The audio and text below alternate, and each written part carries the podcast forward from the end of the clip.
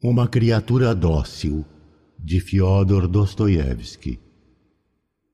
Primeira parte. Do autor. Peço desculpas aos meus leitores por lhes oferecer desta vez apenas uma novela, em vez do diário em sua forma habitual. Mas esta novela simplesmente me tomou a maior parte do mês. Em todo caso, peço condescendência aos leitores. Agora sobre a história em si. Intitulei-a fantástica, ainda que eu mesmo a considere realista no mais alto grau. Mas aqui de fato ocorre o fantástico. E justamente na própria forma da história, o que eu considero necessário esclarecer de antemão. Acontece que não se trata nem de um conto nem de memórias. Imaginem um marido em cuja casa, sobre a mesa, jaz a mulher suicida, que algumas horas antes atirou-se de uma janela. Ele está perturbado e ainda não conseguiu juntar os pensamentos. Anda pelos cômodos da casa e tenta entender o que aconteceu. Concentrar os pensamentos em um ponto. De mais a mais, trata-se de um hipocondríaco inveterado, daqueles que falam sozinhos. Aí é que está. Ele fala consigo mesmo, conta o ocorrido, tenta esclarecê-lo para si próprio. Apesar da aparente coerência do discurso, algumas vezes se contradiz tanto na lógica como nos sentimentos. Ao mesmo tempo em que se justifica e culpa a mulher, deixa-se levar por explicações esquisitas. Há nisso tanta rudeza de pensamento e de coração como um sentimento profundo. Aos poucos ele evoca uma série de recordações que inevitavelmente o levam à verdade a verdade, inevitavelmente, eleva seu espírito e seu coração. No fim, até o tom da narrativa se modifica se o compararmos ao início desordenado. A verdade revela-se ao infeliz de modo bastante claro e preciso, ao menos para ele. É este o tema. Certamente o processo da narração prolonga-se por algumas horas, com interrupções e pausas de modo incoerente. Ora ele fala para si, ora volta-se para um ouvinte invisível, para algum juiz. E na realidade é sempre assim mesmo que acontece. Se um estenógrafo pudesse ouvi-lo às escondidas e anotar em seguida, o resultado seria um pouco mais escabroso e mais tosco do que o apresentado por mim. Mas ao que me parece é provável que a ordem psicológica fosse a mesma. Bem, esta suposição de um estenógrafo que anotasse tudo, e sobre cujas anotações eu trabalharia em seguida, é o que eu chamo de fantástico na narrativa. Mas o certo é que em matéria de arte já se admitiu coisa semelhante mais de uma vez. Vitor Hugo, por exemplo, em sua obra-prima, O Último Dia de um Condenado, utilizou quase que a mesma técnica, e ainda que não tenha lançado mão do estenógrafo, permitiu-se uma inverossimilhança ainda maior ao admitir que um condenado à morte pudesse, e tivesse tempo de registrar as memórias não apenas do último dia, mas até da última hora e literalmente do derradeiro minuto. Porém, se ele não se tivesse permitido essa fantasia, não existiria nem mesmo a obra, a mais real e mais verossímil de todas as que escreveu. 1. Um, quem era eu e quem era ela? Pois é, por enquanto ela está aqui, ainda está tudo bem. Venho olhá-la a cada instante, mas amanhã será levada. E como é que eu irei me arranjar sozinho? Agora ela está na sala, em cima da mesa. Juntaram duas mesas de jogo, o caixão vem amanhã branco, com mortalha de seda branca. Mas, aliás, não se trata disso. Eu só faço andar e tentar esclarecer isso tudo para mim mesmo. Já faz seis horas que estou tentando esclarecer e não há meio de concentrar meus pensamentos num ponto. Acontece que eu só faço andar, andar, andar. Eis como tudo se passou. Eu simplesmente contarei pela ordem. Ordem. Senhores, eu estou longe de ser um literato e isso os senhores verão, mas não importa. Contarei o caso tal como o compreendo. E todo o meu horror reside justamente no fato de compreender tudo.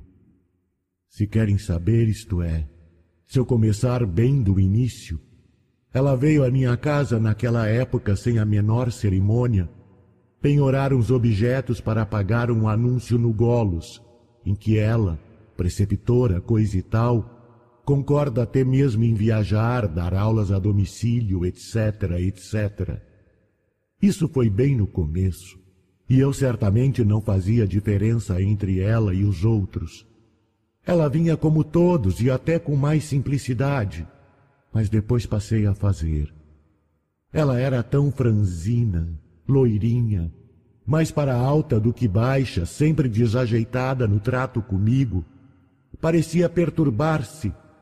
Acho que era assim com todos os estranhos, e eu, sem dúvida, era igual a qualquer outro para ela, isto é, não pelo lado do penhorista, mas da pessoa.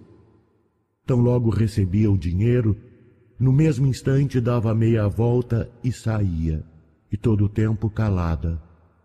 Os outros discutem, insistem, regateiam de todo modo para que eu lhes dê mais. Ela não, o que dessem. Parece que estou confundindo tudo. Sim, fiquei surpreso antes de mais nada com os seus objetos. Brincos de prata dourado, uma medalhinha ordinária, joias baratas. E ela mesma sabia que valiam quando muito uns dez copeques. Mas pelo seu rosto, eu via que eram preciosas para ela. E de fato, isso era tudo que tinha sobrado de seu paizinho e de sua mãezinha, soube depois. Somente uma vez eu me permiti caçoar de seus objetos. Isto é, vejam, isso eu não me permito nunca. Meu tom com o público é de gentleman. Poucas palavras, cortesia e seriedade. Seriedade, seriedade, seriedade mas ela de repente se permitiu trazer os restos, isto é, literalmente, de uma jaquetinha velha de pele de lebre. Então eu não me contive, de repente disse algo, fiz uma espécie de xiste. Deus meu, como ela corou! Ela tem os olhos azuis, grandes, pensativos, mas como se inflamaram!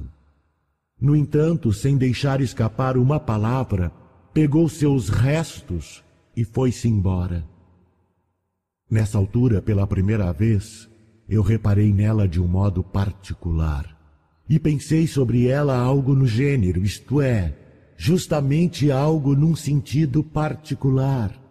Sim, e lembro ainda a impressão, isto é, possivelmente se querem saber, a impressão principal a síntese de tudo, justamente que ela era jovem demais. Tão jovem que parecia ter 14 anos. Entretanto, faltavam na época três meses para completar 16. Aliás, não era isso que eu queria dizer. Não era isso em absoluto que residia a síntese. No dia seguinte veio de novo. Soube depois que havia levado a jaquetinha para Moser e Dobron Ravov, mas estes, afora ouro, não aceitam nada e nem quiseram conversa. Quanto a mim, certa vez, recebi dela um camafeu, assim, baratinho, e depois, ao ponderar, me surpreendi. Eu, afora ouro e prata, também não aceito nada, mas aceitei o camafeu. E esse então foi meu segundo pensamento sobre ela. Disso eu me lembro.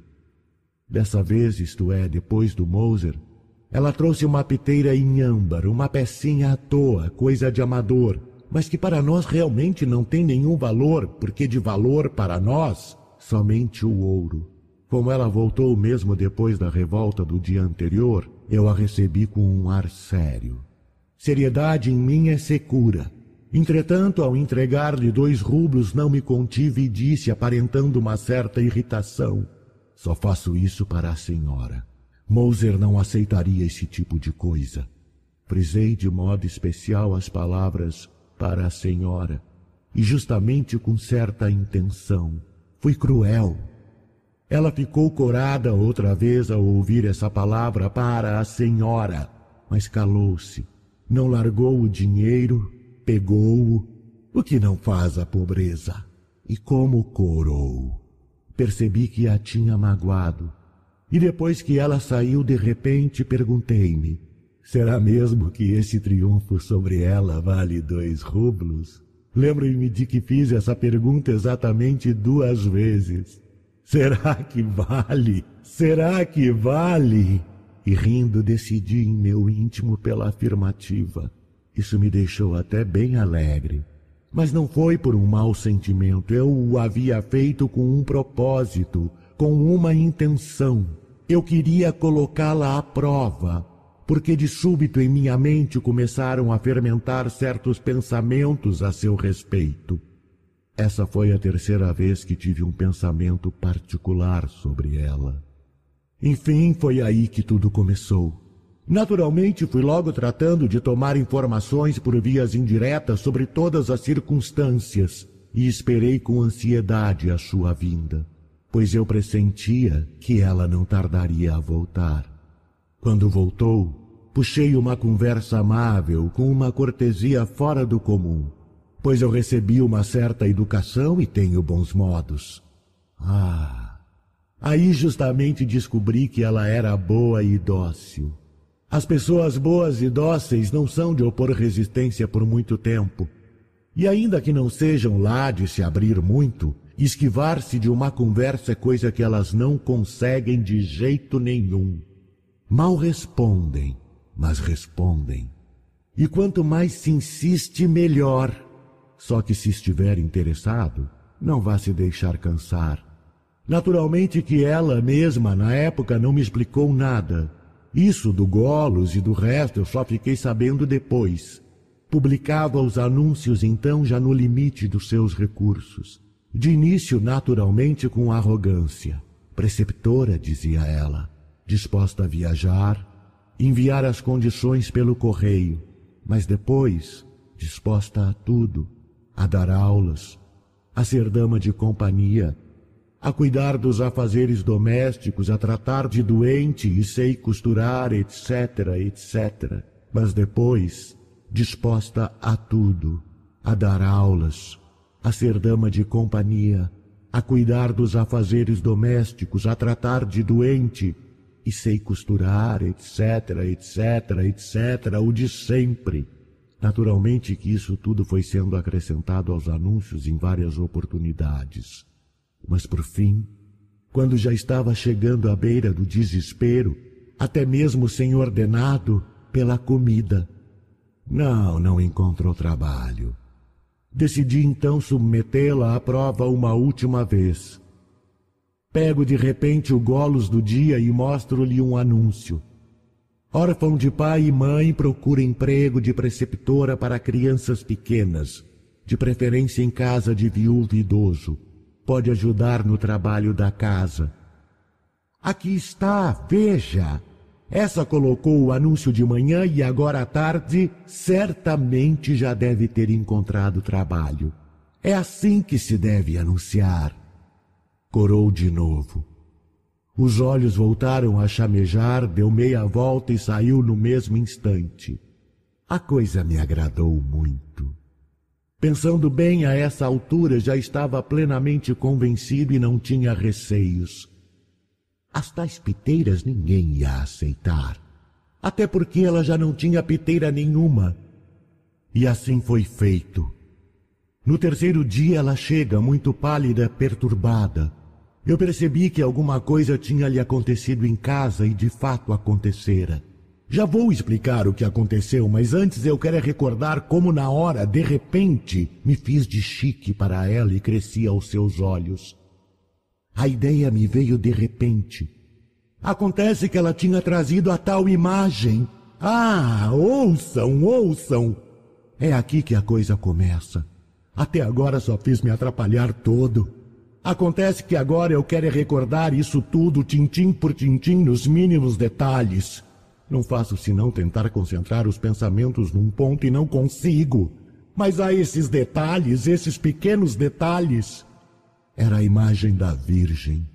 A Virgem com o menino, antiga, familiar, caseira, com moldura de prata dourada. Devia valer bem, uns seis rublos valia. Percebo que a imagem é preciosa para ela, que penhora a imagem toda sem tirar da moldura. Digo-lhe, seria melhor tirar a moldura e levar a imagem, mesmo porque de qualquer maneira não é muito apropriada. Por acaso é proibido? Não, proibido não é, mas talvez para a senhora mesma. Então tire. Quer saber de uma coisa? Não vou tirar e vou colocar ali no nicho, disse eu depois de refletir, com as outras imagens embaixo da lamparina. Desde que abri a caixa de penhores, mantive sempre uma lamparina acesa. E não faça cerimônia, tome dez rublos. Não preciso de dez. Dê-me cinco. Venho resgatá-la sem falta. Mas não quero os dez. A imagem vale, acrescentei notando que seus olhinhos tornavam a luzir. Ela não abriu a boca. Entreguei-lhe cinco rublos. Não se deve desprezar ninguém. Eu mesmo já passei por tais apuros e até pior, minha senhora.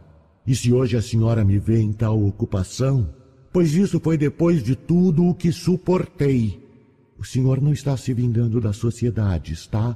Interrompeu-me de repente com um ar de troça bem sarcástico, no qual, aliás, transparecia muita ingenuidade.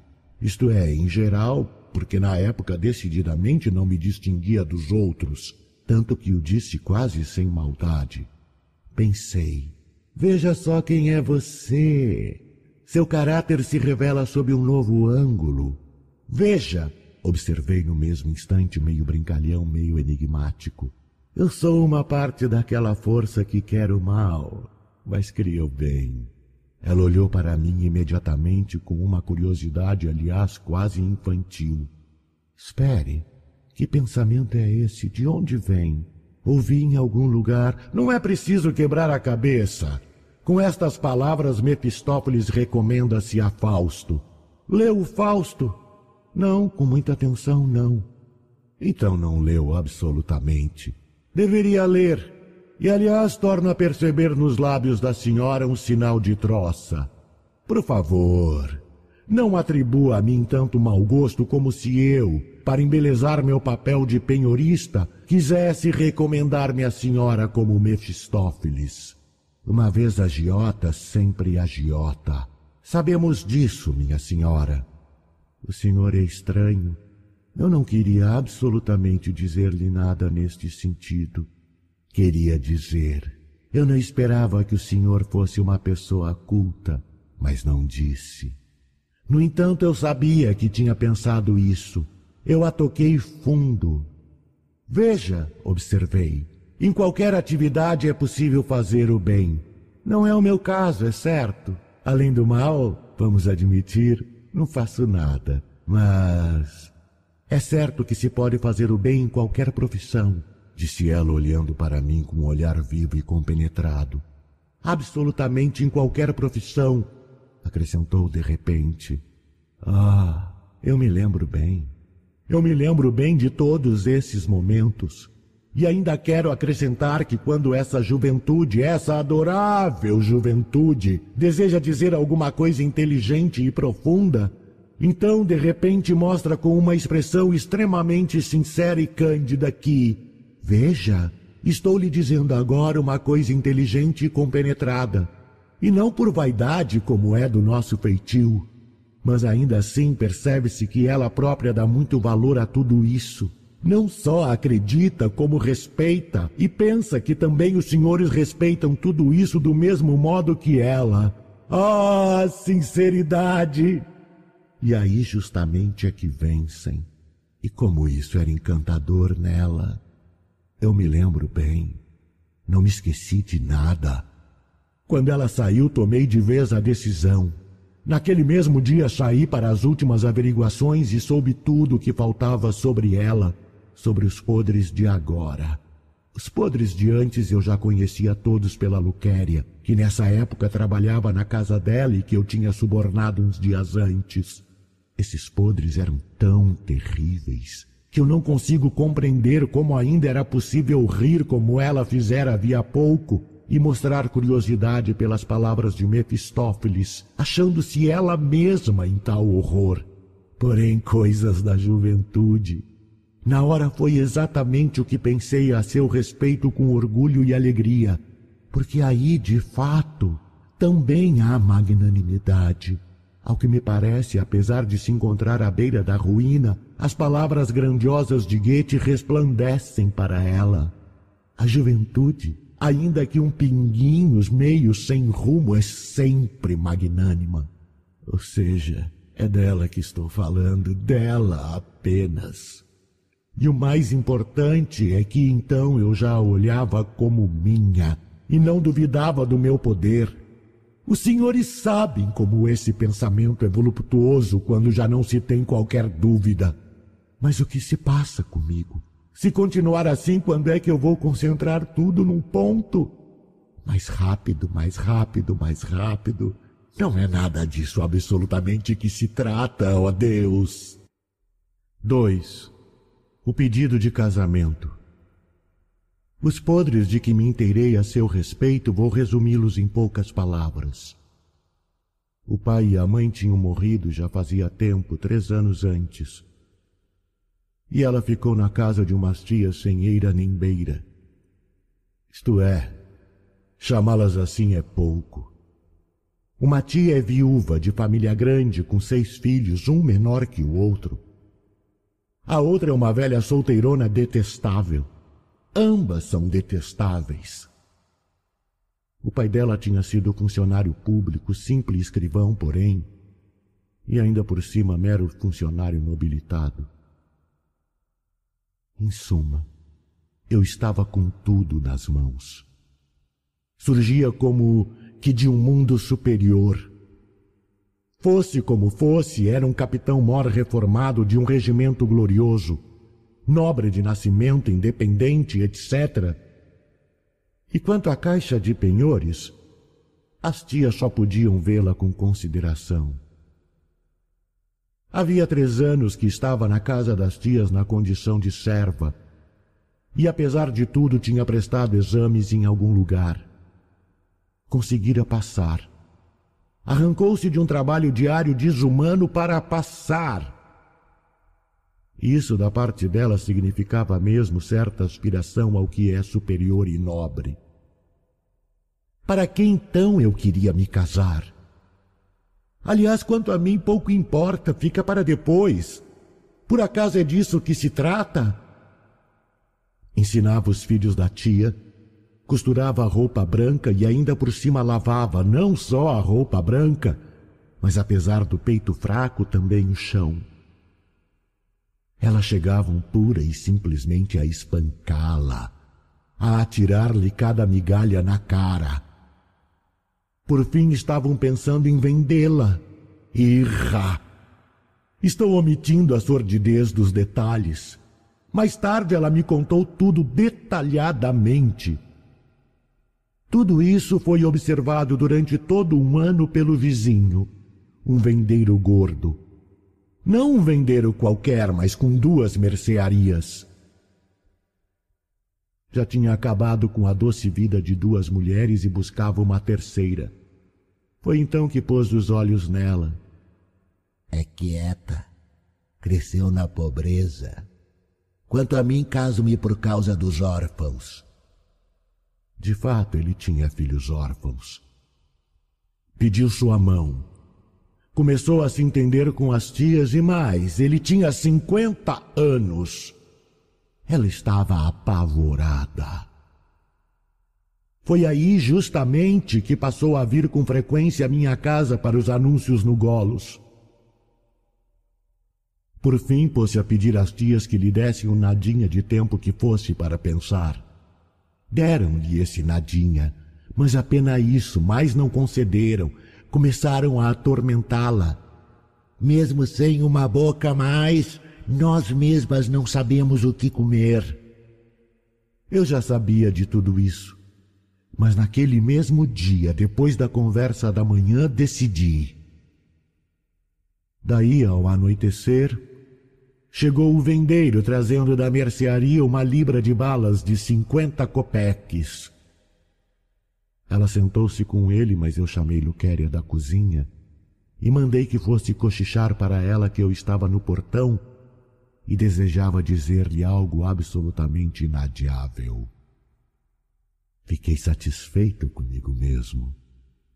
E no geral passei aquele dia todo extremamente satisfeito. Ali mesmo no portão diante de Luquéria, expliquei a ela, que já estava surpresa pelo fato de eu tê-la chamado, que consideraria uma felicidade e uma honra. Em segundo lugar, que não se surpreendesse com os meus modos por estar no portão. Sou uma pessoa franca e analisei as circunstâncias do caso. E não estava mentindo ao dizer que sou franco. Enfim, pouco importa. Falei não apenas de modo conveniente, isto é, mostrando que sou uma pessoa bem educada, mas também original, e isso é o mais importante. O que foi? Por acaso há algum pecado em reconhecer isso? Eu quero julgar a mim mesmo estou julgando. Eu devo falar pró e contra e estou falando. Mas depois eu me lembrava disso com deleite, ainda que isso seja estúpido. Anunciei então diretamente, sem qualquer embaraço, que, em primeiro lugar, não sou lá muito talentoso, nem muito inteligente, talvez nem mesmo muito bom, um egoísta bem barato. Lembro-me dessa expressão, eu a compus na ida e fiquei satisfeito. E que sou muito, talvez muitíssimo desagradável também em outros aspectos. Tudo isso foi dito com um orgulho especial. Não é nenhuma novidade o jeito como se costuma dizer essas coisas. Naturalmente, tive tanto gosto que, ao declarar nobremente os meus defeitos, não me precipitei a anunciar as qualidades. Mas em troca disso tenho isso, aquilo e aquilo mais. Eu percebia que até aí ela ainda estava morrendo de medo, mas não atenuei nada. Além do mais, ao ver que estava com medo, reforcei de propósito. Disse claramente que bem alimentada ela seria, mas quanto a vestidos, teatros, bailes, não haveria nada disso, a não ser mais tarde, quando tivesse alcançado meus objetivos. E esse tom severo decididamente entusiasmava-me.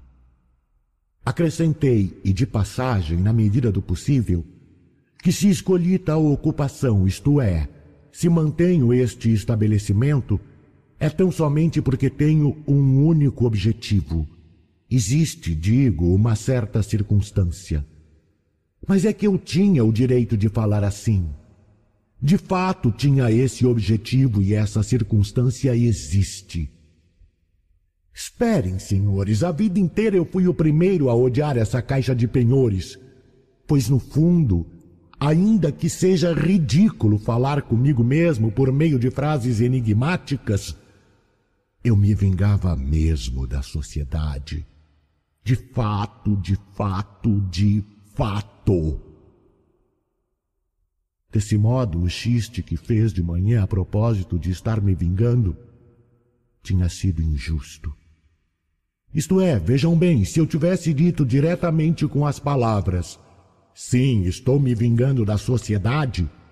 Ela teria caído na gargalhada como ainda pela manhã e realmente teria parecido ridículo.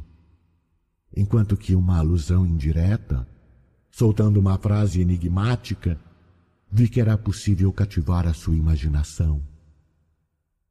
E além do mais, eu já não receava nada, pois sabia que o vender o gordo em todo caso era mais abjeto do que eu e que eu, de pé junto ao portão, aparecia como um libertador. Isso eu compreendia bem. Ah, as coisas vis o homem compreende bem demais. Mas seriam vis?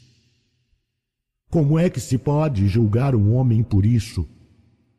Por acaso naquele momento mesmo eu já não a amava? Esperem. É claro que na hora eu não lhe disse uma só palavra sobre o favor que eu lhe fazia, ao contrário, bem ao contrário. Eu é que serei o beneficiado, não a senhorita. De modo que cheguei a expressar isso com palavras, não me contive. E talvez tenha soado ridículo porque notei uma ligeira ruga em seu rosto. Mas no geral havia decididamente vencido. Esperem, se é para recordar toda essa sujeira, então recordarei até a última porcaria. Eu estava ali parado, mas em minha cabeça remoía. Você é alto, bem apessoado, educado e, afinal de contas, falando sem fanfarronice, você em si não é mal. Era o que me passava pela mente. É claro que ali mesmo no portão ela me disse sim. Mas. Mas eu devo acrescentar. Ali mesmo no portão ela ficou um bom tempo pensando antes de dizer sim. Refletiu tanto, mas tanto, que eu já estava para perguntar: e então? E não me contive mesmo. Com que elegância perguntei. Pois então, minha senhorita, com minha senhorita e tudo. Espere, estou pensando. E a carinha dela estava tão, mas tão séria, que na hora mesmo eu já podia ter lido tudo. Em vez disso, me senti ofendido. Será que ela está escolhendo entre mim e o vendeiro? Oh, naquele momento eu ainda não compreendia. Eu ainda não compreendia nada, nada então. Até hoje não tinha compreendido. Lembro-me de que Luquéria saiu correndo atrás de mim quando eu já estava indo embora. Deteve-me no meio do caminho e disse às pressas: Deus lhe pague, Senhor, por levar a nossa querida senhorita. Só não lhe diga isso que ela é orgulhosa. Orgulhosa, então? Quanto a mim, digo, gosto das orgulhosinhas. As orgulhosas são particularmente boas quando. Bem, quando já não se duvida do próprio poder sobre elas, não é? Ah, que sujeito inconveniente, infame! Oh, como eu estava satisfeito! Sabem, na hora em que ela estava no portão da casa pensando em me dizer o sim, eu estranhei. Sabem, ela até podia ter tido um pensamento assim. Desgraça por desgraça, não seria melhor escolher logo o pior, isto é, o vendeiro gordo? Que importa se caindo de bêbado me mate o quanto antes? Hein? O que acham? Podia ter tido tal pensamento? E ainda hoje não compreendo. E ainda hoje não compreendo nada. Acabo de dizer que ela podia ter tido tal pensamento, que das duas desgraças podia escolher a pior, isto é, o vendeiro. E quem então havia de ser o pior para ela? Eu ou o vendeiro? O vendeiro ou o agiota que citava Goethe? É uma questão a resolver. Que questão? Nem isso você compreende. A resposta está sobre a mesa e você vem falar em questão. Pouco importa. Não se trata de mim absolutamente. E a propósito, o que me importa agora se se trata ou não de mim? Pois isso assim eu não podia decidir de jeito nenhum. Seria melhor deitar e dormir. Minha cabeça dói. 3. O mais nobre dos homens, mas nem eu acredito. Não consegui pegar no sono. E como é que poderia se uma espécie de pulsação martela na minha cabeça? Gostaria de assimilar tudo isso, toda essa lama. Oh, que lama! Oh, de que lama eu atirei então! Pois ela mesma devia compreender isso, apreciar o meu procedimento. Agradavam-me também outros pensamentos, por exemplo, o de que eu tinha quarenta e um anos enquanto ela acabava de completar dezesseis. Isso me fascinava. Essa sensação de desigualdade era muito doce, doce demais. Eu, por exemplo, Queria celebrar o casamento à Langlese. Isto é, só nós dois, decididamente. Sem contar as duas testemunhas, uma das quais Luquéria. E depois direto para um vagão. Ainda que, por exemplo, para Moscou. A propósito, acontece que eu tinha mesmo negócio por lá. Para um hotel por duas semanas. Ela se opôs, não admitiu e me vi forçado a apresentar meus cumprimentos às tias na qualidade de parentes das quais eu a estava tirando. Cedi. Cedi e prestou-se às tias o que lhes era devido. Cheguei até a presentear as tais com cem rublos e prometi mais. A ela, evidentemente, nada disso foi dito, para que a situação aviltante não lhe causasse desgosto. As tias ficaram uma seda no mesmo instante. Houve disputa também sobre o enxoval. Ela não tinha nada, literalmente quase nada, mas também nada queria. Entretanto, consegui demonstrar-lhe que sem absolutamente nada era inadmissível. E lá fui eu fazer o enxoval, mesmo porque quem então faria alguma coisa por ela? Bem, pouco importa. Nesse meio tempo, apesar de tudo, Consegui então transmitir-lhe várias das minhas ideias, pelo menos para que as conhecesse. Talvez tenha até me apressado. O importante é que ela, já bem de início, por mais que tentasse se conter, atirava-se para cima de mim com amor. Quando eu chegava ao anoitecer, vinha ao meu encontro com arroubos. Contava balbuciando, o balbuciar encantador da inocência, toda a sua infância, a primeira infância, a casa paterna, o pai e a mãe.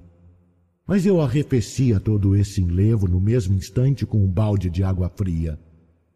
Aí está justamente no que consistia a minha ideia. Aos arroubos eu respondia com silêncio, benévolo, é claro. Mas ela rapidamente percebeu tudo, que éramos diferentes e que eu era um enigma. E eu, o que é pior, até me deixei levar pelo enigma. Pois foi para que ela o adivinhasse que acabei por fazer a besteira toda. Em primeiro lugar, a severidade. Foi com severidade que a levei para minha casa. Resumindo, mesmo estando satisfeito, concebi então todo um sistema. Ora, ele foi tomando forma por si mesmo, sem qualquer esforço, mesmo porque não podia ser de outro modo, eu precisava criar esse sistema movido por uma circunstância incontestável. De que vale caluniar a mim mesmo? Havia realmente um plano. O sistema era verdadeiro. Não, ouçam. Já que é para julgar um homem, então que o julguem com conhecimento de causa. Ouçam! Como começar é que são elas. Quando você começa a se justificar é que são elas. Então reparem. A juventude, por exemplo, despreza o dinheiro. E eu já de cara fiz fincapé no dinheiro. Aferrei-me ao dinheiro.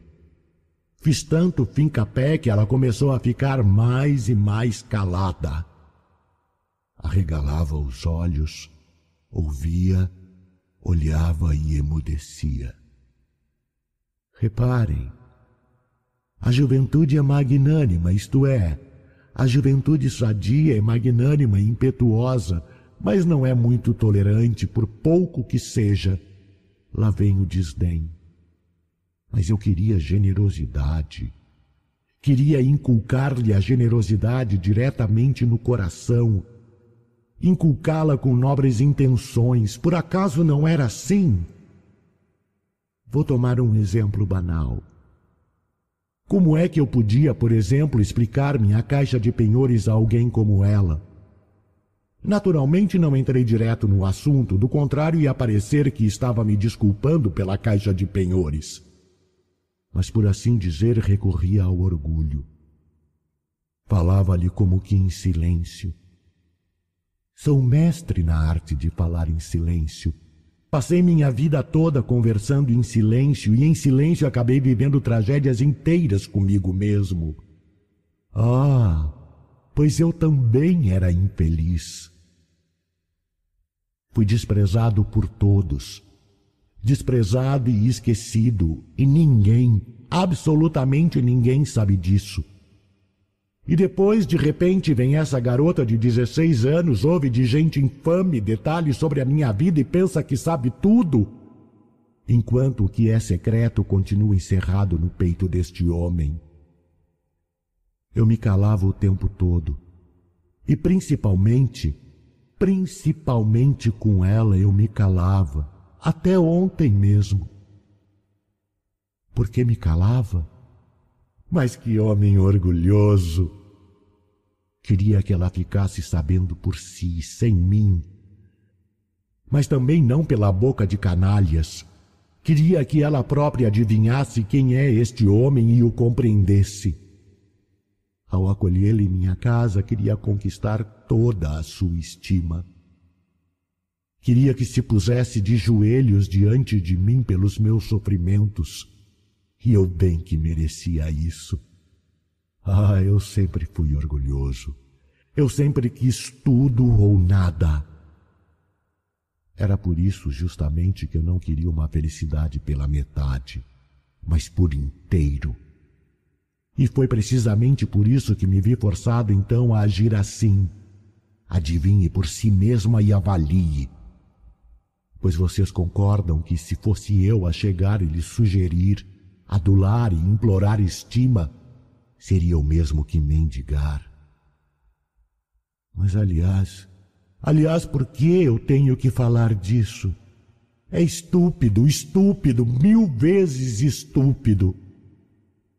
Eu lhe expliquei então em duas palavras, sem rodeios e sem piedade, e saliento que foi sem piedade, que a magnanimidade da juventude é fascinante, mas não vale um vintém.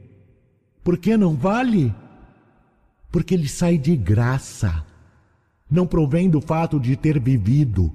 Tudo isso, por assim dizer, são as primeiras impressões da vida. Pois bem, Quero ver você pegar no pesado. Uma magnanimidade barata é sempre muito fácil, ainda que custe a própria vida.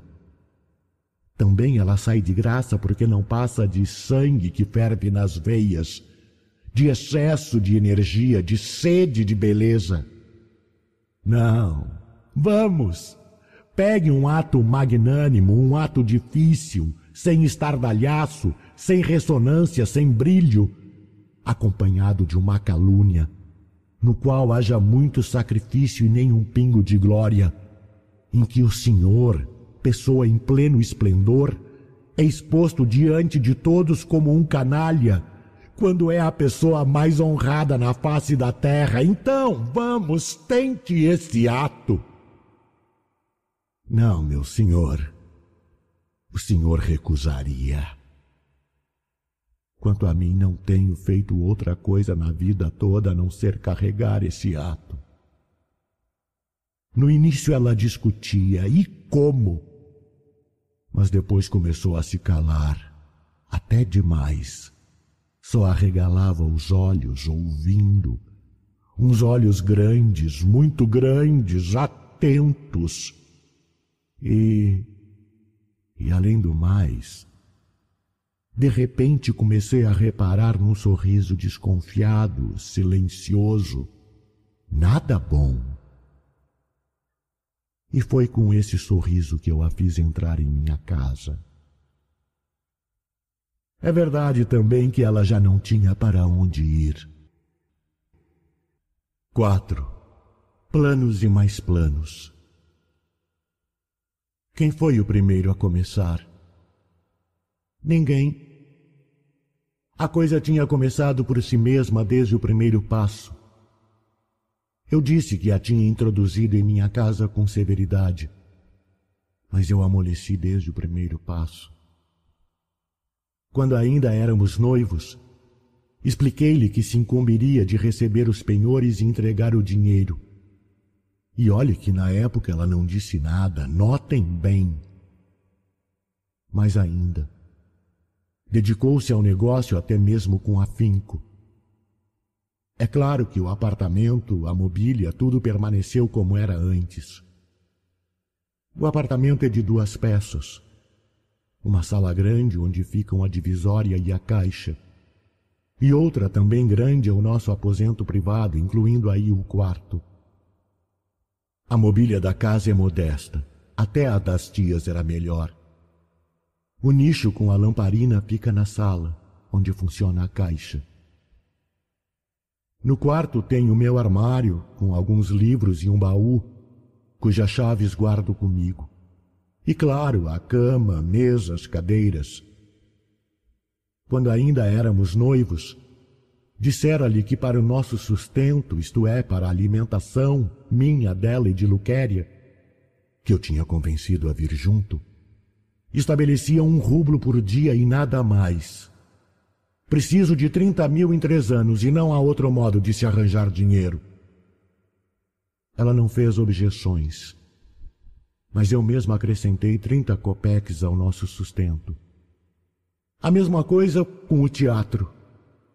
Eu tinha dito à minha noiva que não haveria teatro, no entanto, acabei admitindo que houvesse uma vez por mês e num lugar decente nas poltronas. Íamos juntos Fomos três vezes. Assistimos em busca da felicidade e aves canoras, acho eu. Ah, pouco importa, pouco importa. Íamos calados e voltávamos calados. Por quê? Por que demos de ficar calados bem desde o começo? Pois no início não havia brigas, mas reinava o silêncio. Lembro-me de que ela então ficava lançando olhares dissimulados para mim. Eu, assim que percebi, intensifiquei o silêncio. É verdade, fui eu a fincar pé no silêncio, e não ela. Da parte dela, houve arroubos uma ou duas vezes. Atirava-se nos meus braços. Mas visto serem arroubos doentios, histéricos, quando o que eu precisava era de uma felicidade sólida, e que ela me respeitasse, então acolhi-os com frieza. Além do mais, eu tinha razão. Toda vez depois dos arroubos havia brigas no dia seguinte. Isto é, brigas não houve, mas houve de novo silêncio e um ar mais e mais insolente da parte dela. Revolta e insubordinação foi isso que houve, só ela não sabia. Sim, esse rosto dócil ia se tornando mais e mais insolente. Acreditem, eu estava me tornando uma pessoa insuportável para ela, e isso eu percebi bem.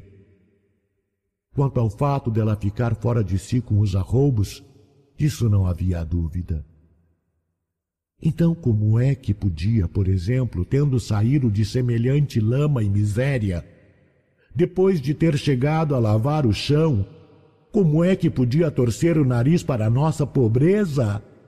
Vejam, os senhores, não se tratava de pobreza, mas de economia. Porém, no que é necessário havia luxo, sim. Na roupa branca, por exemplo, no asseio. Eu vivia fantasiando, e mesmo antes que o asseio do marido cativa a mulher. Pensando bem, ela não torcia o nariz para a pobreza mas para esta minha mesquinhez na economia. Objetivos ele tem. Está demonstrando firmeza de caráter. Ao teatro ela mesma renunciou de repente. E a ruga nos lábios ia se tornando sempre mais e mais zombeteira. Ao passo que eu ia redobrando o silêncio. Redobrando o silêncio. Não devia então me justificar? O pior nisso tudo era a caixa de penhores. Permitam-me, senhores. Eu sabia que uma mulher, e ainda mais de 16 anos, não pode fazer outra coisa a não ser submeter-se completamente a um homem. Não há originalidade nas mulheres, ou seja, isso é um axioma. E mesmo agora, e ainda hoje, ainda hoje, isso é para mim um axioma.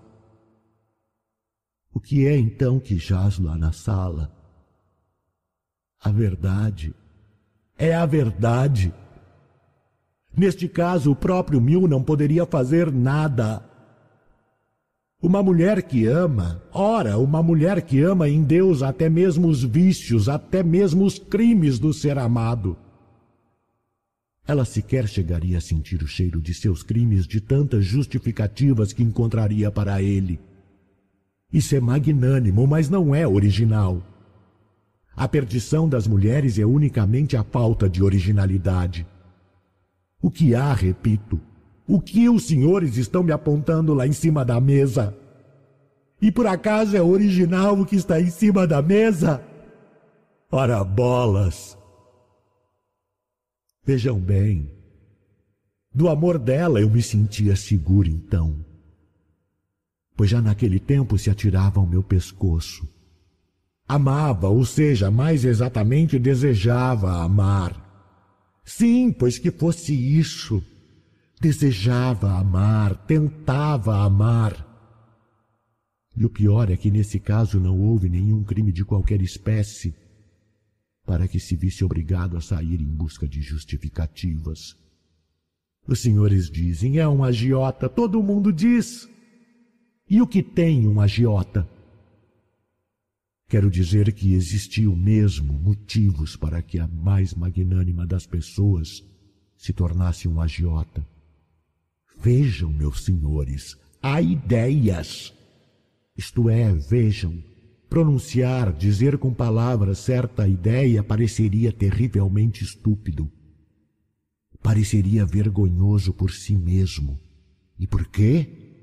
Por nada porque não passamos todos de um rebotalho e não suportamos a verdade, ou eu não sei. Agora mesmo eu disse a mais magnânima das pessoas. Isso é ridículo. E entretanto que fosse isso, pois é a verdade, isto é, a verdade mais verdadeira. Sim, eu tinha o direito então de querer assegurar a minha subsistência e abrir esse estabelecimento. Os senhores me repudiaram. Os senhores, isto é, os homens, enxotaram-me com um silêncio desdenhoso. Ao meu impulso apaixonado para com vossas senhorias, responderam-me com uma ofensa para a vida inteira. Agora, pois bem, estava no meu direito proteger-me com um muro juntar esses 30 mil rublos e passar o resto da vida em algum lugar da Crimeia, na costa sul, nas montanhas e nos vinhedos, numa propriedade minha.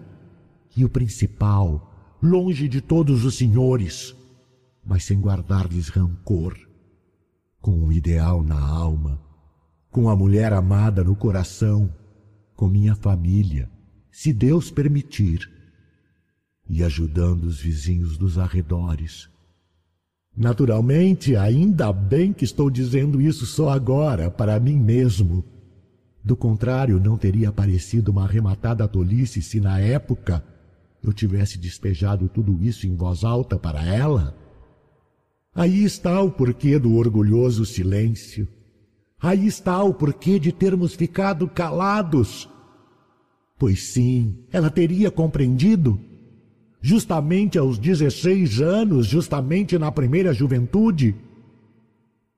E o que ela poderia compreender das minhas razões, dos meus sofrimentos?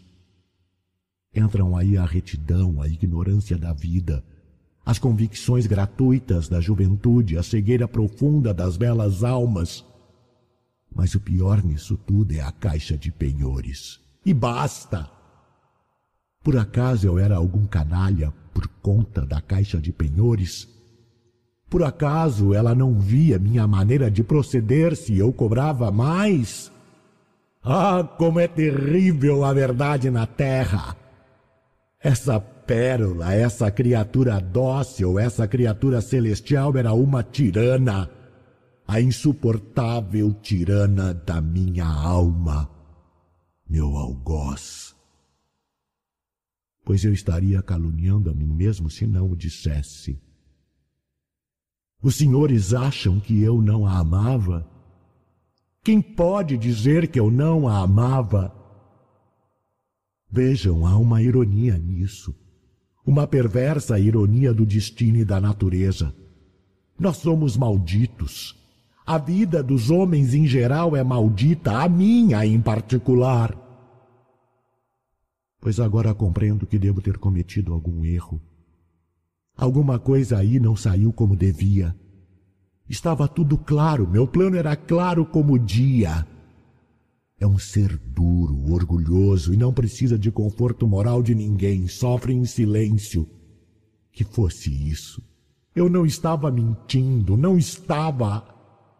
Ela mesma verá mais tarde que foi por um sentimento nobre, que ela só não soube perceber e um dia, assim que o adivinhar, vai saber dar dez vezes mais valor e estará reduzida a pó, as mãos postas em súplica. Aí está o plano. Mas nisso devo ter me esquecido ou perdido de vista alguma coisa, algo que eu não soube fazer. Mas basta, basta! E para quem eu vou pedir perdão agora? Está acabado. Está acabado e pronto. Coragem, homem, seja orgulhoso. Não é você o culpado. Pois bem, eu direi a verdade, não tenho medo de me ver cara a cara com a verdade. Ela é a culpada. A culpada é ela. 5. A criatura dócil se rebela. As rusgas começaram quando de repente ela inventou de oferecer dinheiro a seu bel prazer, de avaliar os objetos por uma quantia superior. E até duas vezes achou no direito de discutir comigo sobre o tema. Eu não concordei. Mas aí apareceu a tal viúva do capitão. A velha viúva veio com um medalhão presente do falecido. Bem, era evidente que se tratava de uma lembrança. Ofereci trinta rublos. Começou a se queixar num tom lamuriento, a pedir que guardássemos o objeto. É claro que guardamos. Bem, resumidamente, de repente, cinco dias mais tarde, vem trocá-lo por um bracelete que não valia nem oito rublos. É evidente que me recusei.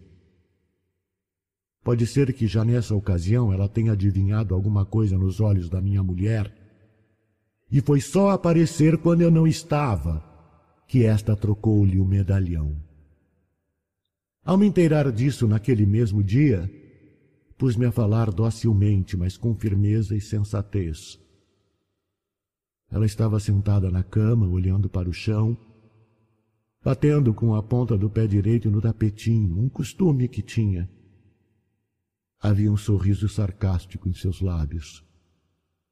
Sem levantar absolutamente a voz com toda a calma, declarei-lhe então que o dinheiro era meu, que eu tinha o direito de ver a vida do meu modo e que ao convidá-la para viver em minha casa não lhe tinha ocultado coisa nenhuma.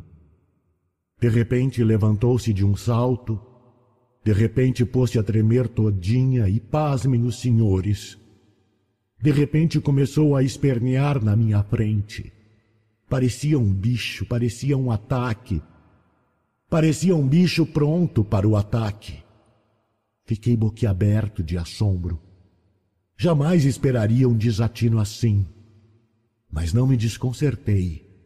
Sequer esbocei um gesto e com a mesma voz tranquila de antes, declarei sem rodeios que dali em diante dispensaria sua participação em meus negócios.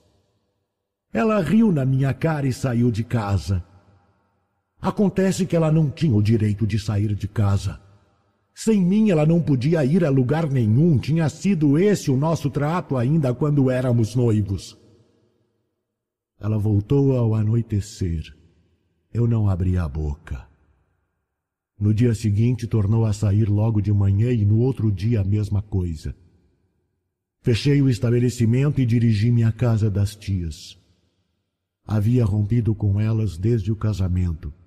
Nem elas vinham à minha casa, nem eu ia à delas. De modo que agora ela não estava lá. Ouviram-me com curiosidade e zombaram de mim na minha cara. Bem feito para o senhor, disseram. Mas eu já esperava pouco caso da parte delas. Então, por cem rublos, Subornei a tia mais velha, solteirona, e ofereci vinte e cinco adiantados. Dois dias depois ela veio me procurar. Dizem que nisso tem um oficial envolvido, o Yefimovitch, um tenente, um antigo companheiro seu de regimento. Foi grande o meu espanto. Esse Efimovitch, não obstante todo o mal que me havia causado no regimento, havia coisa de um mês tivera o descaramento de passar duas vezes pela caixa a pretexto de penhorar algo. E lembro-me bem, andar então de risadinhas com a minha mulher. Eu então disse-lhe no ato que não se atrevesse mais a pôr os pés no meu estabelecimento, a lembrança de nossas relações. Mas tal pensamento nem me passava pela cabeça. Pensei tratar-se de um descarado, pura e simplesmente. E agora, de repente, vinha a tia comunicar-me que ela estava de encontro marcado com ele e que quem estava arranjando o negócio todo era uma antiga conhecida das tias, Júlia Sansonova, uma viúva e ainda por cima de um coronel. É justamente a casa dela que sua esposa tem ido atualmente. Vou encurtar essa passagem.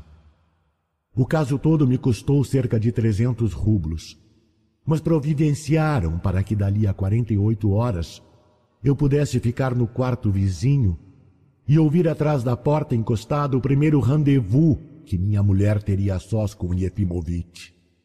Na véspera, enquanto esperava, aconteceu entre nós uma breve cena mas extremamente significativa para mim. Ela voltou pouco antes do anoitecer, sentou-se na cama, olhou para mim com um ar de troça batendo o pezinho no tapete.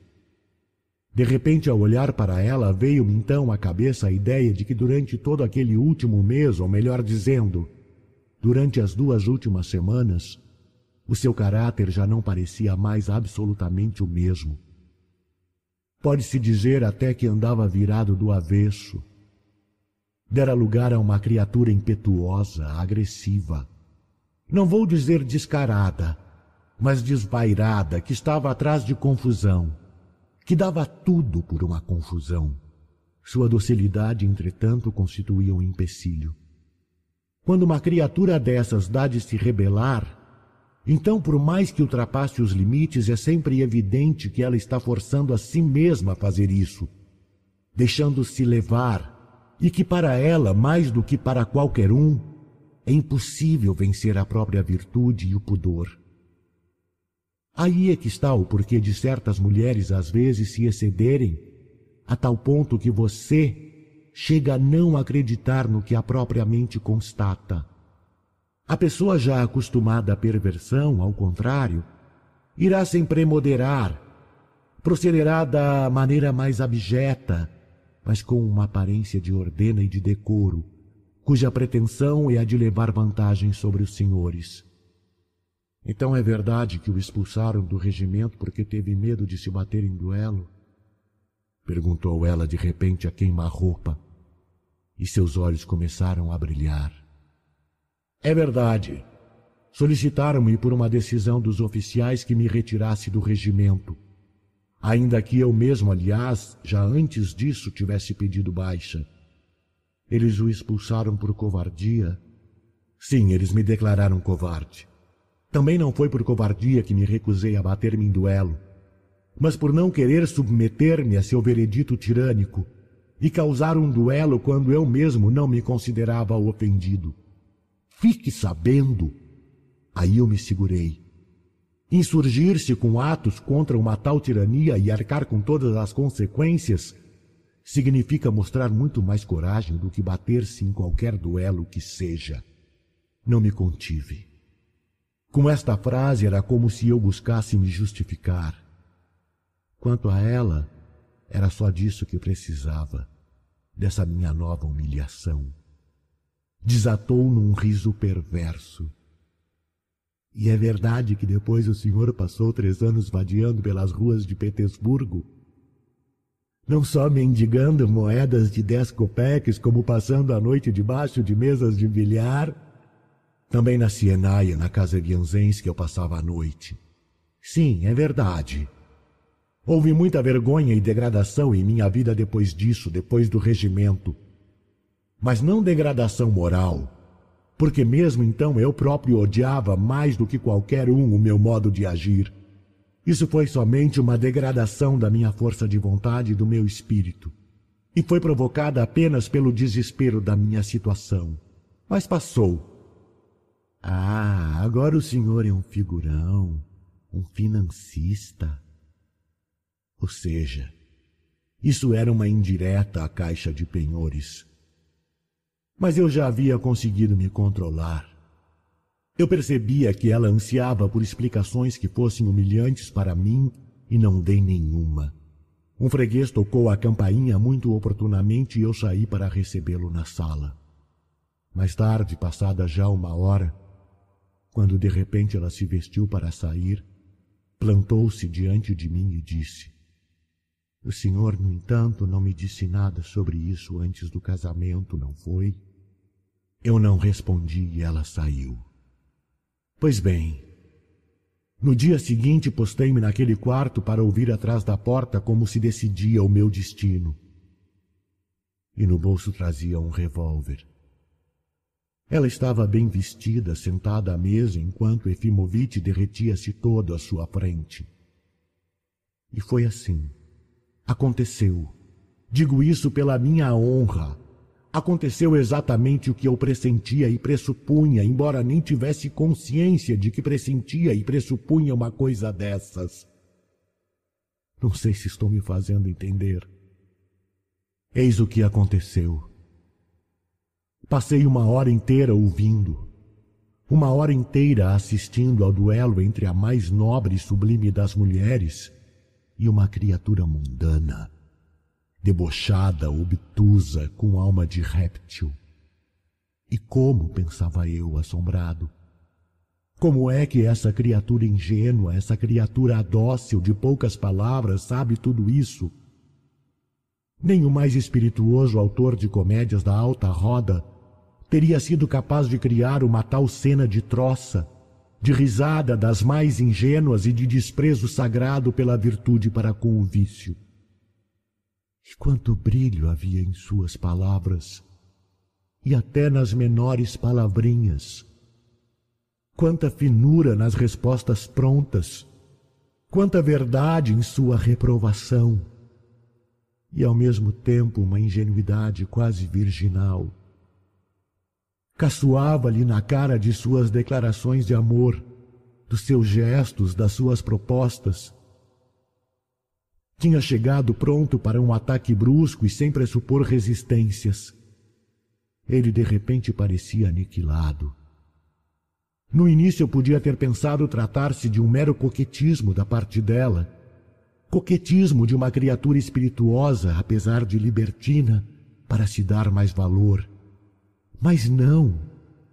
A verdade resplandeceu como o sol, não havia lugar para dúvidas. Foi só por ódio, um ódio afetado e impetuoso por mim que ela, inexperiente, pôde atrever-se a tramar esse encontro. Mas assim que se deparou com a situação, então seus olhos se abriram no mesmo instante. Simplesmente seu ser ansiava por me ofender a qualquer custo, mas ao se decidir por tal infâmia não suportara a desordem. E será que ela, tão inocente e pura, detentora de um ideal, podia se deixar seduzir por um Epimovitch ou por qualquer um desses canalhas das altas rodas?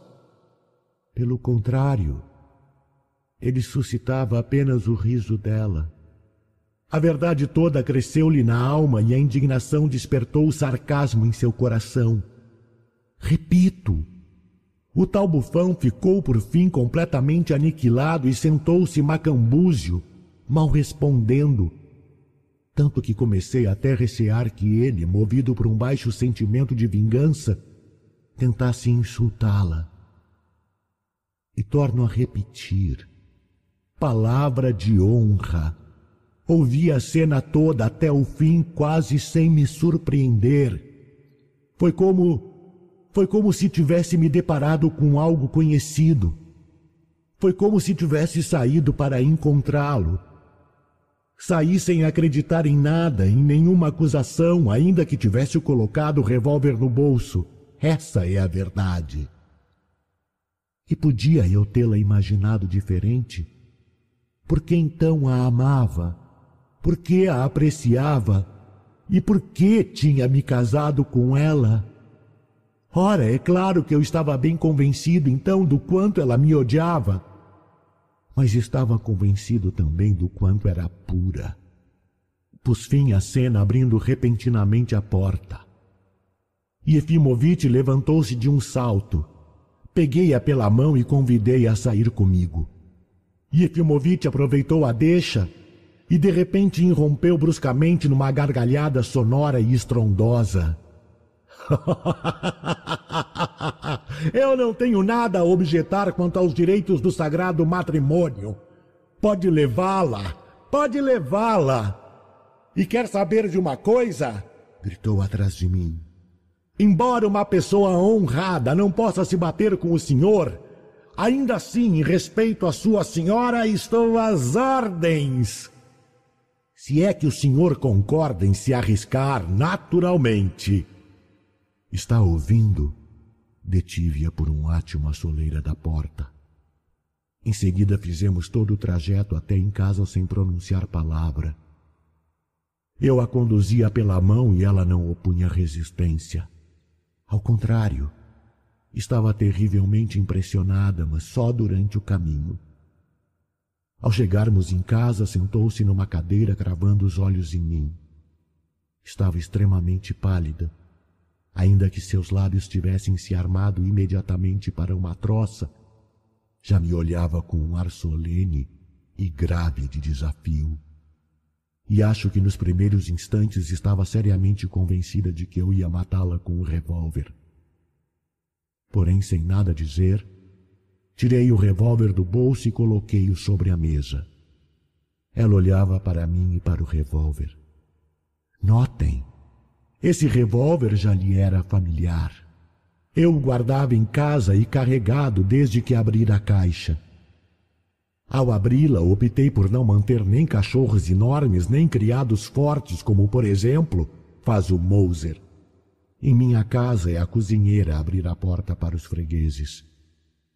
Para nós que nos dedicamos a este ofício, é impossível descuidar por via das dúvidas da segurança e eu mantinha o revólver carregado. Nos primeiros dias, assim que entrou em minha casa, ela se interessou muito por esse revólver. Ficava indagando. E eu lhe expliquei até o mecanismo e o sistema, sendo que uma vez cheguei a convencê-la a atirar num alvo. Notem tudo isso. Sem dar atenção ao seu olhar assustado, deitei-me na cama seminu. Estava esgotado já era perto de onze horas. Ela ainda permaneceu sentada no mesmo lugar sem se mover por cerca de uma hora. Depois apagou a luz e foi se deitar, vestida como estava, no sofá encostado à parede. Pela primeira vez não se deitava comigo, queiram notar isso também. 6. Uma recordação terrível. Agora uma recordação terrível. Acordei de manhã, creio que às oito horas, e o quarto já estava completamente claro. Acordei de vez plenamente consciente e de súbito abri os olhos. Ela se encontrava de pé junto à mesa, segurando o revólver nas mãos. Nem notou que eu tinha acordado e estava olhando. E de repente percebo que ela começa a avançar em minha direção, empunhando o revólver. Mais do que depressa, fecho os olhos e finjo dormir profundamente. Ela se aproximou da cama e curvou-se sobre mim.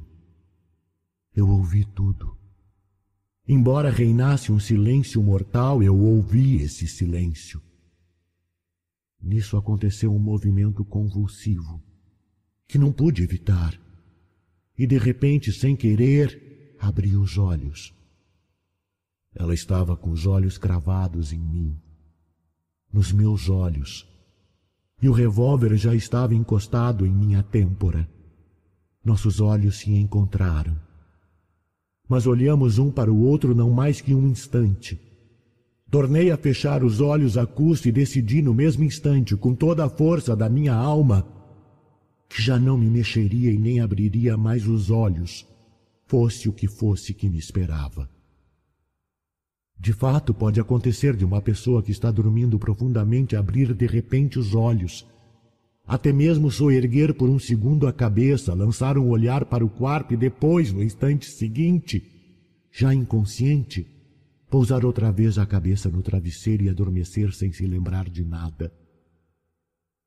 Quando ao dar de encontro com seu olhar, sentindo o revólver em minha têmpora, subitamente tornei a fechar os olhos sem me mexer como quem dorme profundamente.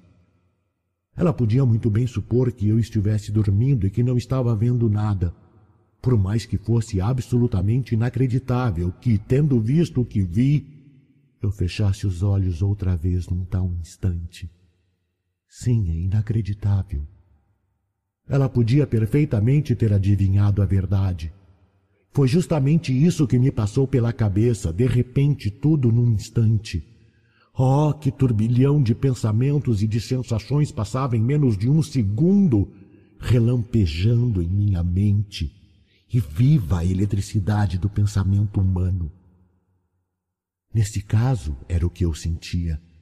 Se tinha adivinhado a verdade e sabia que eu não estava dormindo, a essa altura eu já a teria esmagado com a minha prontidão em aceitar a morte, e sua mão podia agora tremer.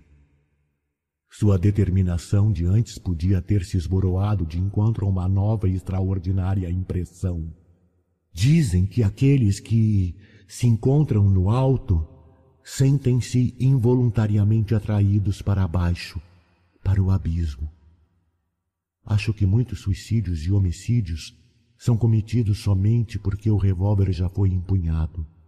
Aqui também há um abismo um declive de 45 graus no qual é impossível não deslizar, e algo impele irresistivelmente a pessoa a apertar o gatilho. Mas a consciência de que eu estava vendo tudo, sabia de tudo e esperava em silêncio morrer por suas mãos, isso podia detê-la no declive. O silêncio prolongava-se e de repente senti junto à minha têmpora, aos meus cabelos, o contato frio do ferro. Os senhores perguntam: tinha eu realmente esperanças de me salvar? Eu lhes respondo como se estivesse diante de Deus: não, não tinha nenhuma esperança a não ser talvez por uma chance em mil. Por que então aceitava a morte? E eu pergunto: de que me serviria viver a vida depois de ter um revólver empunhado contra mim por uma criatura que eu adorava? Além do mais, eu sabia com todas as forças do meu ser que naquele mesmo instante travava-se uma luta entre nós, um duelo terrível de vida ou morte. O duelo do mesmo covarde de outrora, expulso pelos companheiros por sua covardia. Eu sabia disso e ela também sabia, caso tenha adivinhado a verdade isto é, que eu não estava dormindo. Talvez não fosse nada disso. Talvez eu nem tenha pensado em coisa alguma na hora, mas mesmo assim isso deve ter acontecido, independente do pensamento, porque depois eu não fiz outra coisa a não ser pensar nisso a cada minuto de minha vida. Mas os senhores tornarão a perguntar: por que então não a salvou do crime? Ora, mil vezes me fiz essa pergunta mais tarde, cada vez que, com um frio na espinha, lembrava desse segundo. Mas então minha alma estava entregue ao mais sombrio desespero. Eu estava perdido, eu próprio estava perdido. Então a quem eu podia salvar? E o que sabem os senhores? Será que então eu ainda queria salvar alguém? Quem é capaz de saber o que eu podia estar sentindo nesse momento? Minha consciência neste momento entrava em ebulição. Os segundos passavam, o silêncio era mortal. Ela ficou o tempo todo de pé, curvada sobre mim. E de repente estremeci de esperança. Abri rapidamente os olhos. Ela já não estava no quarto. Levantei-me da cama eu tinha vencido e ela tinha sido vencida para sempre. Fui para perto do samovar. Em casa, o samovar era trazido sempre para a primeira peça e o chá era sempre servido por ela. Sentei-me à mesa em silêncio e aceitei a xícara de suas mãos. Uns cinco minutos mais tarde, deitei-lhe um olhar. Ela estava terrivelmente pálida, ainda mais pálida do que no dia anterior, e olhava para mim. E subitamente, ao ver que eu olhava para ela, deu um sorriso pálido com os lábios descorados, uma tímida interrogação nos olhos. Pois bem, ainda está duvidando e não para de se perguntar: ele sabe ou não sabe? Viu ou não viu?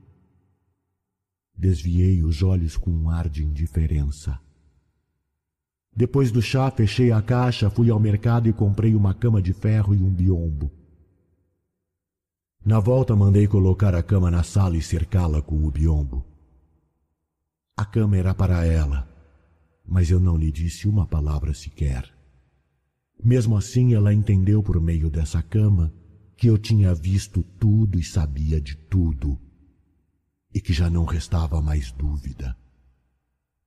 Essa noite deixei o revólver como sempre em cima da mesa. Ela se deitou em silêncio em sua nova cama. O casamento estava desfeito. Ela fora vencida, mas não perdoada. Durante a noite veio o delírio e pela manhã a febre. Passou seis semanas de cama. Segunda parte. Um um sonho de orgulho. Luquere acabou de me dizer ainda agorinha que ficar morando aqui ela não vai, e que assim que enterrarem a patroa irá embora. Rezei de joelhos durante cinco minutos, quando o que pretendia era rezar por uma hora, mas só faço pensar, pensar o tempo todo, e só pensamentos doentios, pois minha cabeça está doente. De que adianta rezar assim? É até pecado. É estranho também que eu não tenha vontade de dormir. Em casos de desgosto muito, muito grande, depois das primeiras explosões mais fortes, sempre dá vontade de dormir. Os condenados à morte dizem que eles dormem profundamente na última noite. E é preciso que seja assim, faz parte da natureza. Caso contrário, suas forças não suportariam. Deitei no sofá, mas não consegui conciliar o sono.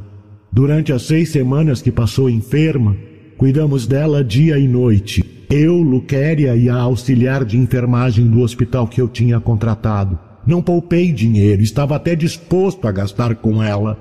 Quanto ao médico, chamei o Dr. Schroeder, que paguei-lhe dez rublos por visita. Quando recobrou a consciência, espacei as visitas. Mas, aliás, a troco de que eu tenho que ficar falando disso? Quando ficou completamente restabelecida, então ia quieta e em silêncio sentar-se no seu quarto, a uma mesa especial que eu havia também comprado para ela nessa ocasião. Sim, é verdade. Nós ficávamos completamente calados. Isto é, começamos até a falar depois, mas só o de sempre.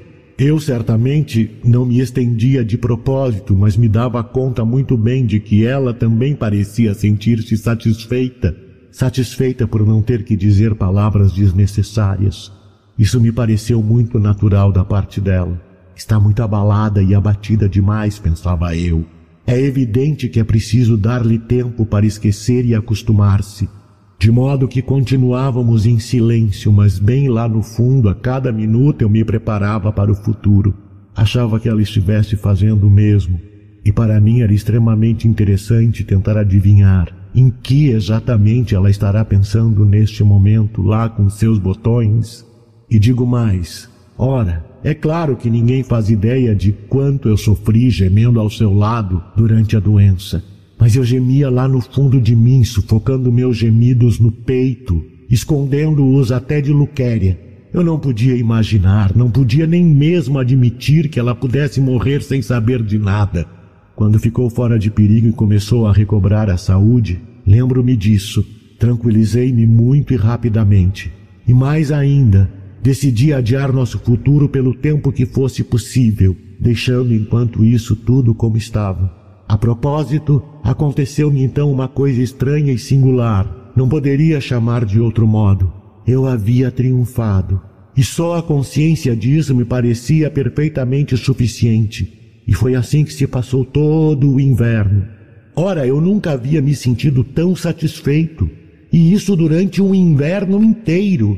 Reparem, em minha vida houve uma terrível circunstância exterior que até este momento, isto é, até a própria catástrofe com a minha mulher, sufocava-me todos os dias e todas as horas, e que foi justamente a perda da minha reputação e a saída do regimento. Em duas palavras, tinha sido vítima de uma injustiça tirânica. É verdade que meus companheiros não gostavam de mim por causa do meu gênio difícil e, quem sabe, ridículo. Se bem que muitas vezes aquilo que os senhores consideram sublime, profundo e que é digno de seu respeito, pode, ao mesmo tempo, por alguma razão, fazer rir um monte de camaradas seus. Ora, jamais gostaram de mim, nem mesmo na escola. Nunca fui estimado em lugar nenhum. Nem a Luquéria consegue me querer bem. Mesmo o caso do regimento.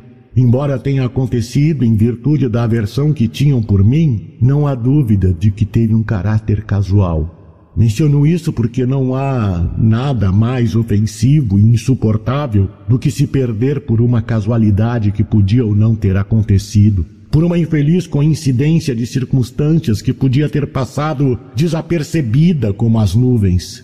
Para um ser inteligente é humilhante. Eis como se deu o caso. No teatro, num intervalo, fui ao buffet.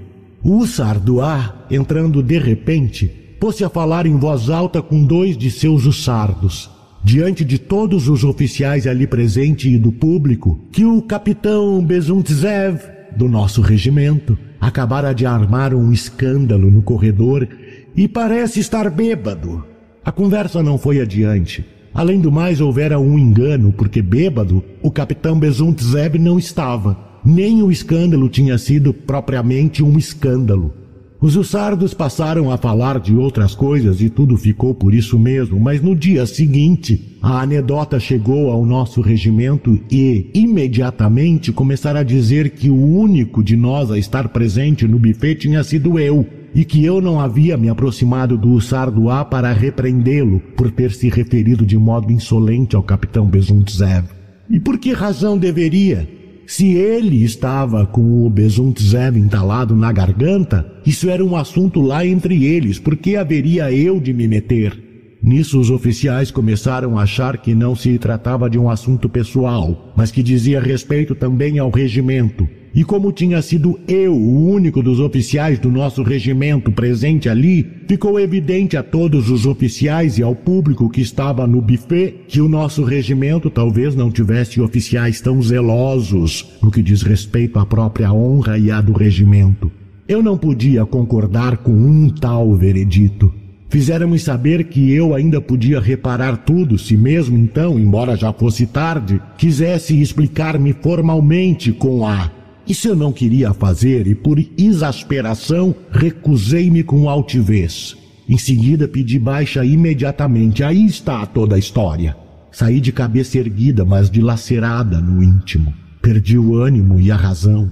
Isso coincidiu com o fato de ter o marido de minha irmã dilapidado em Moscou nosso modesto patrimônio, inclusive a minha parte nele, uma parte ínfima, mas eu me vi na rua sem vintém, Podia ter conseguido um emprego civil, mas não quis. Depois de envergar um brilhante uniforme, não podia ir para um cargo qualquer no sistema ferroviário. Pois bem, humilhação por humilhação, vergonha por vergonha, degradação por degradação, então quanto pior, melhor, eis a minha escolha. Nisso foram três anos de sombrias recordações, incluindo a casa Vianzensky. Um ano e meio antes tinha morrido em Moscou uma velha rica, minha madrinha, e inesperadamente incluindo-me entre os herdeiros, havia me deixado em testamento três mil rublos. Pensei bem e na época mesmo decidi o meu destino. Decidi-me pela caixa de penhores, sem pedir autorização a ninguém. Dinheiro, depois um canto e uma vida nova longe das antigas recordações. Era este o plano. Contudo, o passado sombrio e a reputação para sempre manchada da minha honra afligiam-me o tempo todo, a cada minuto. Foi então que me casei. Por acaso ou não, não sei. Porém, ao trazê-la para minha casa, pensava estar trazendo uma pessoa amiga e eu sentia uma necessidade imensa de um amigo. mas eu via claramente que mesmo a um amigo era necessário preparar, moldar e até conquistar. E podia eu, por acaso, explicar de supetão o que quer que fosse a essa jovem de 16 anos, cheia de preconceitos? Como é que eu podia, por exemplo, sem a ajuda casual da terrível catástrofe com um revólver, convencê-la de que não sou um covarde, de que no regimento havia sido injustamente acusado de covardia? Mas a propósito, a catástrofe veio a calhar. Ao suportar o contato do revólver, eu tinha me vingado de todo o meu passado sombrio. E ainda que ninguém tenha ficado sabendo disso, ela ficou. E isso era tudo para mim, pois ela mesma era tudo para mim, toda a esperança do meu futuro, como em meus sonhos. Ela era a única pessoa que eu estava preparando para mim mesmo e nem precisava de outra. E ela ficou sabendo de tudo. Soube pelo menos que tinha se precipitado injustamente ao se juntar aos meus inimigos. Esse pensamento me deixava encantado. Aos olhos dela eu já não podia ser um canalha. Talvez no máximo uma pessoa esquisita, mas até esse pensamento, a essa altura, depois de tudo que tinha acontecido, não me desagradava tanto de modo algum. Esquisitice não é defeito, ao contrário, às vezes atrai a natureza feminina. Resumindo, Adiei propositadamente o desfecho. O que havia acontecido por enquanto bastava e muito para minha tranquilidade. Fornecia quadros e material mais do que suficientes para os meus devaneios. E é nisso que reside o mal. No fato de eu ser um sonhador, de minha parte tinha motivos de sobra. Quanto a ela, achava que esperaria. Assim se passou todo o inverno, como à espera de algo. Eu gostava de deitar-lhe olhares furtivos quando, por vezes, sentava-se à sua mesinha. Ela cuidava do trabalho, da roupa branca, mas às vezes, ao entardecer, lia os livros que pegava no meu armário. A escolha dos livros no armário também devia testemunhar a meu favor. Ela praticamente não saía para lugar nenhum. Todos os dias antes do pôr do sol, depois do almoço, eu a levava a passear e fazíamos um pouco de exercício mas já não tão calados como antes. Procurava justamente fazer de conta que não estávamos calados e que conversávamos harmoniosamente, mas como já disse, ambos agíamos assim para não nos estendermos. Eu fazia de propósito. Quanto a ela, pensava eu, é preciso dar tempo ao tempo. Naturalmente é estranho que nenhuma única vez tenha lhe passado pela cabeça, até quase o fim do inverno, que eu gostava de observá-la furtivamente. No entanto, durante todo o inverno, nunca cheguei a perceber que me dirigisse sequer um olhar. Eu pensava ser timidez de sua parte. Além do mais, ela aparentava uma docilidade tão tímida, tão impotente depois da doença. Não, é melhor esperar. E ela mesma de repente há de vir até você. Esse pensamento exercia sobre mim um fascínio irresistível. Acrescentarei uma coisa. Às vezes eu como que me inflamava de propósito, e de fato levava meu espírito e minha mente a tal ponto como se fosse atirar-lhe ofensas na cara, e isso prolongava-se por algum tempo. Mas o ódio não tinha como amadurecer e consolidar-se em minha alma. Além do mais, eu mesmo sentia que tudo isso não passava de um jogo. Além do mais, naquela época, embora ao comprar a cama e o biombo tivesse desfeito o casamento, jamais Jamais pude vê-la como uma criminosa. E não porque julgasse seu crime com leviandade, mas porque tinha a intenção de perdoá-la já desde o primeiro dia, antes ainda de ter comprado a cama. Resumindo, isso é uma esquisitice da minha parte, já que sou moralmente severo. Ao contrário, aos meus olhos ela estava tão derrotada, tão humilhada, tão esmagada, que às vezes torturava-me de compaixão por ela, se bem que, apesar de tudo, às vezes a ideia da sua humilhação decididamente me agradasse. Agradava-me a ideia de nossa desigualdade. 2. A venda caiu. Aconteceu-me neste inverno de praticar intencionalmente algumas boas ações. Perdoei duas dívidas e emprestei a uma mulher pobre sem exigir qualquer depósito. E não falei à minha esposa sobre isso, nem o fizera absolutamente para que soubesse.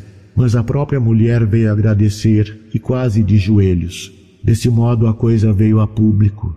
Tive a impressão de que ela realmente se inteirou com prazer dessa passagem com a mulher. Porém a primavera se aproximava. Estávamos já em meados de abril. Os caixilhos duplos das janelas tinham sido retirados e o sol começava a iluminar com feixes radiantes nossos aposentos silenciosos mas uma venda pendia diante de meus olhos e cegava minha mente. Uma venda terrível e fatídica.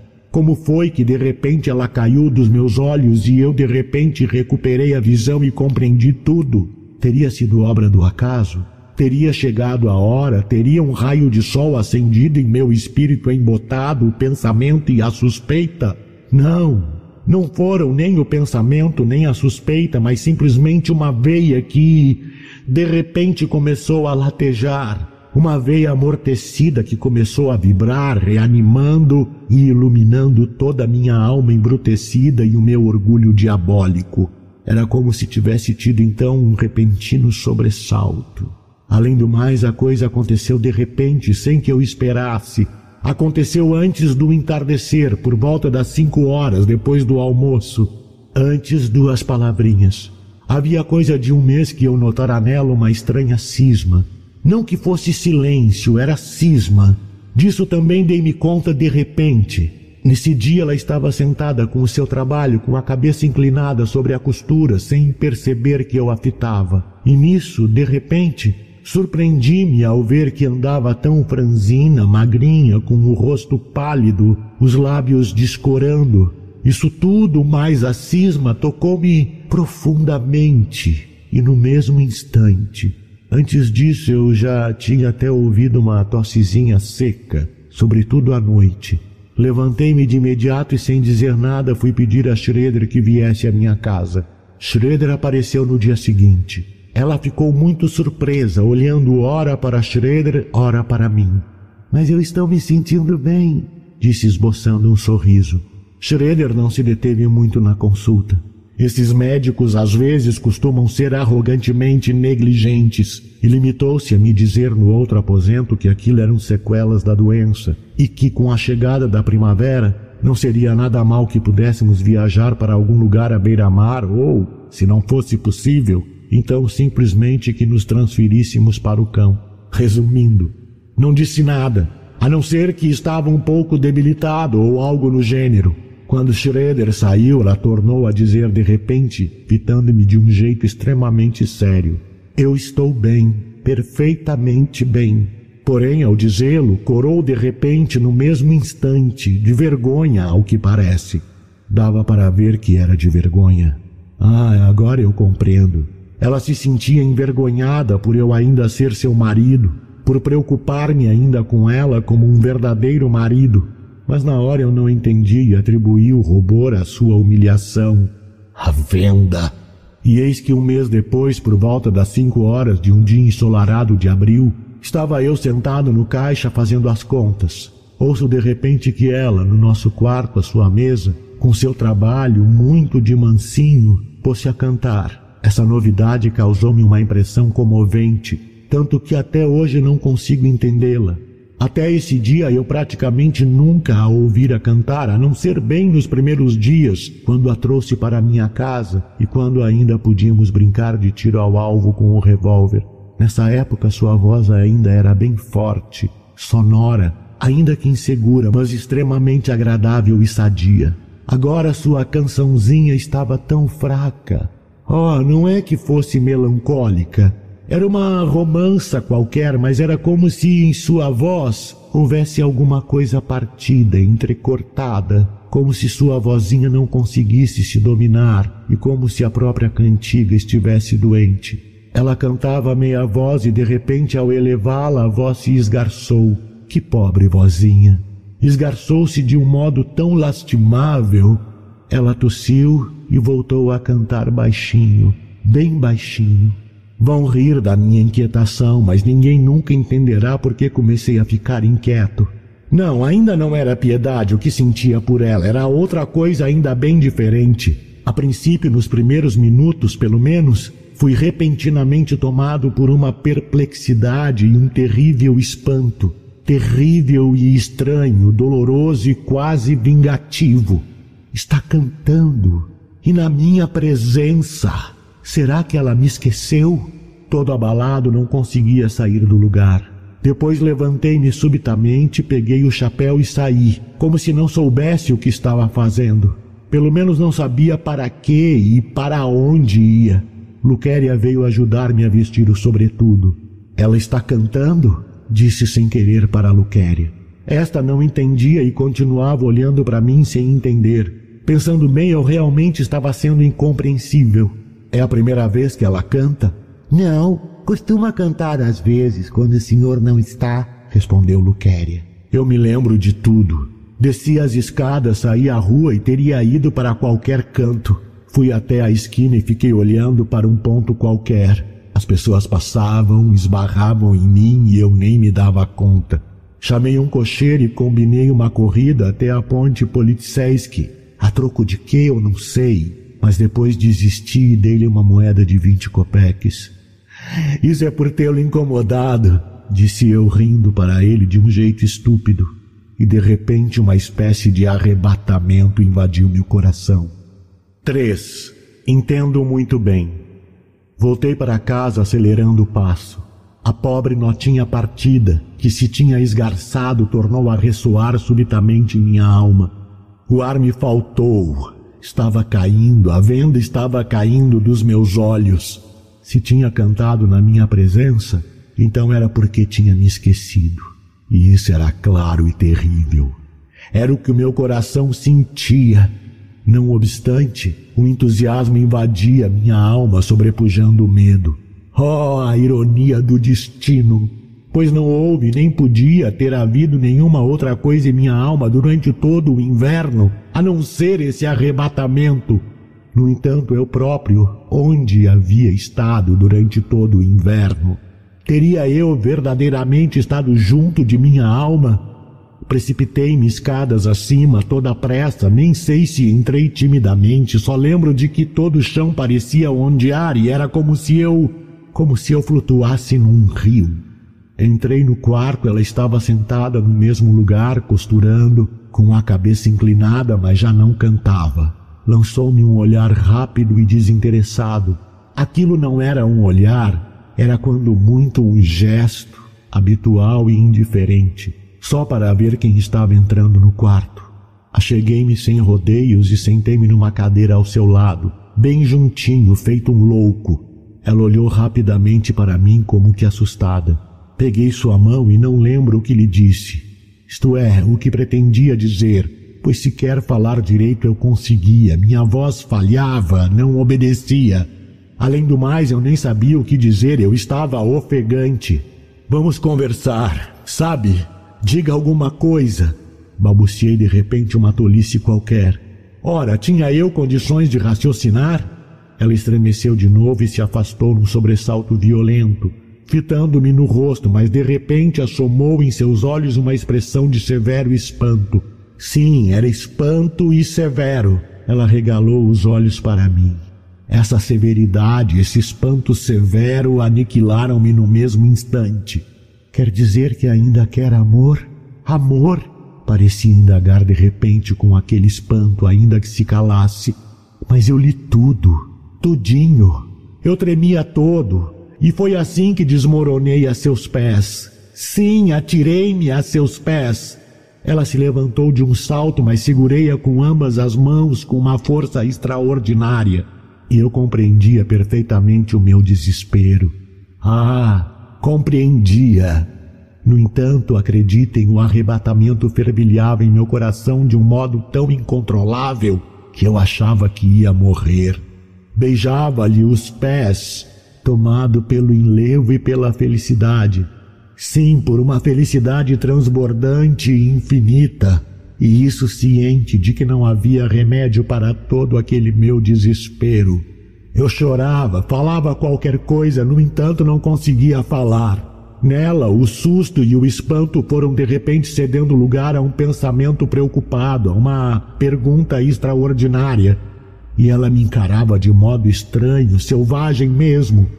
Queria o quanto antes entender alguma coisa e sorria. Sentia-se terrivelmente envergonhada por eu lhe beijar os pés e afastava-os. Mas então eu beijava o chão no lugar onde eles tinham pisado. Ela viu e começou de repente a rir de vergonha. Sabem como é quando se ri de vergonha? Estava prestes a ter um ataque histérico, isso eu vi. Suas mãos começaram a tremer. Eu não suspeitava disso e continuei balbuciando para ela que a amava que não me levantaria. Deixe-me beijar o seu vestido e adorá-la assim por toda a vida. Não sei, não me lembro. E de repente ela se desfez em pranto e começou a tremer. Era o início de um terrível ataque histérico. Eu a tinha assustado. Levei-a para a cama. Quando passou o ataque, então, sentando-se na cama, agarrou minhas mãos com um ar terrivelmente mortificado e pediu que eu me tranquilizasse. Basta, não se atormente, acalme-se. E começou a chorar outra vez. Até a hora de dormir não saí de perto dela. Fiquei o tempo todo dizendo-lhe que a levaria para Boulogne tomar banhos de mar. Agora, já em duas semanas, que sua vozinha estava tão partida. Eu a tinha ouvido havia pouco que fecharia a caixa, venderia a Dobran Ravov. Começaríamos uma nova vida e o mais importante, ir a Boulogne. Rabulon! Ela ouvia, mas continuava a sentir medo. Sentia mais e mais medo. No entanto, não era isso que importava para mim, mas o desejo cada vez maior e mais incontrolável que sentia de prostrar-me outra vez a seus pés e tornar a beijá-los, de beijar o chão que seus pés pisavam e de adorá-la. E mais nada. Não te peço mais nada, repetia a todo instante. Não me responda nada.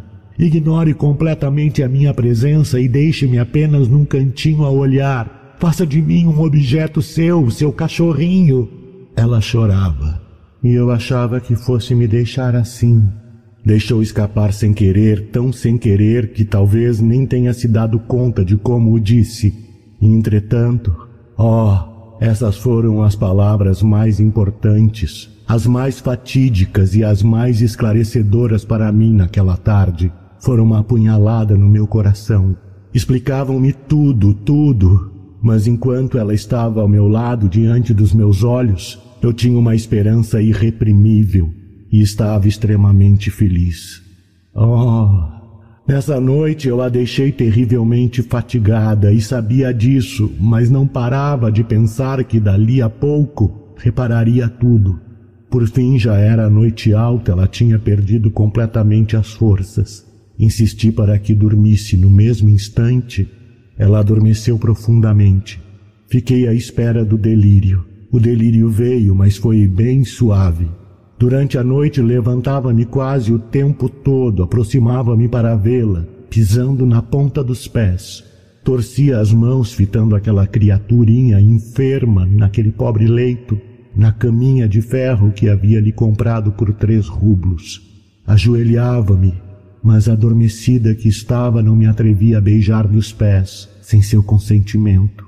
Punha-me a pedir a Deus, mas levantava-me outra vez sobressaltado. Luquéria observava-me e não parava na cozinha. Fui dizer-lhe que se recolhesse e que no dia seguinte teria início uma outra vida. E eu acreditava piamente nisso, cegamente, loucamente. Oh, o arrebatamento, o arrebatamento havia tomado conta de mim. Só esperava o dia seguinte. O pior é que eu não acreditava em nenhuma desgraça, apesar dos sintomas. Eu ainda não tinha recuperado completamente a lucidez, embora a venda tivesse caído, e por muito, muito tempo, oh, até hoje, até hoje não a recuperei.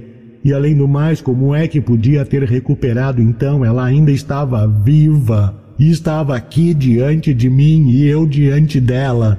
Amanhã ela acordará e eu lhe direi tudo isso, e ela compreenderá tudo. Era esse o meu raciocínio naquele momento, simples e claro. Daí o meu entusiasmo. O mais importante era a viagem a Boulogne. Por algum motivo continuava achando que Boulogne era tudo, que em Boulogne algo decisivo ia acontecer. A Boulogne, a Boulogne! Esperava pela manhã numa ansiedade louca. E olha que isso aconteceu não faz mais que alguns dias. Cinco dias. Não mais que cinco, terça-feira passada. Não, não, bastava que eu tivesse esperado um tempo, um pouquinho só, e eu teria dissipado a treva. Por acaso ela já não tinha se acalmado?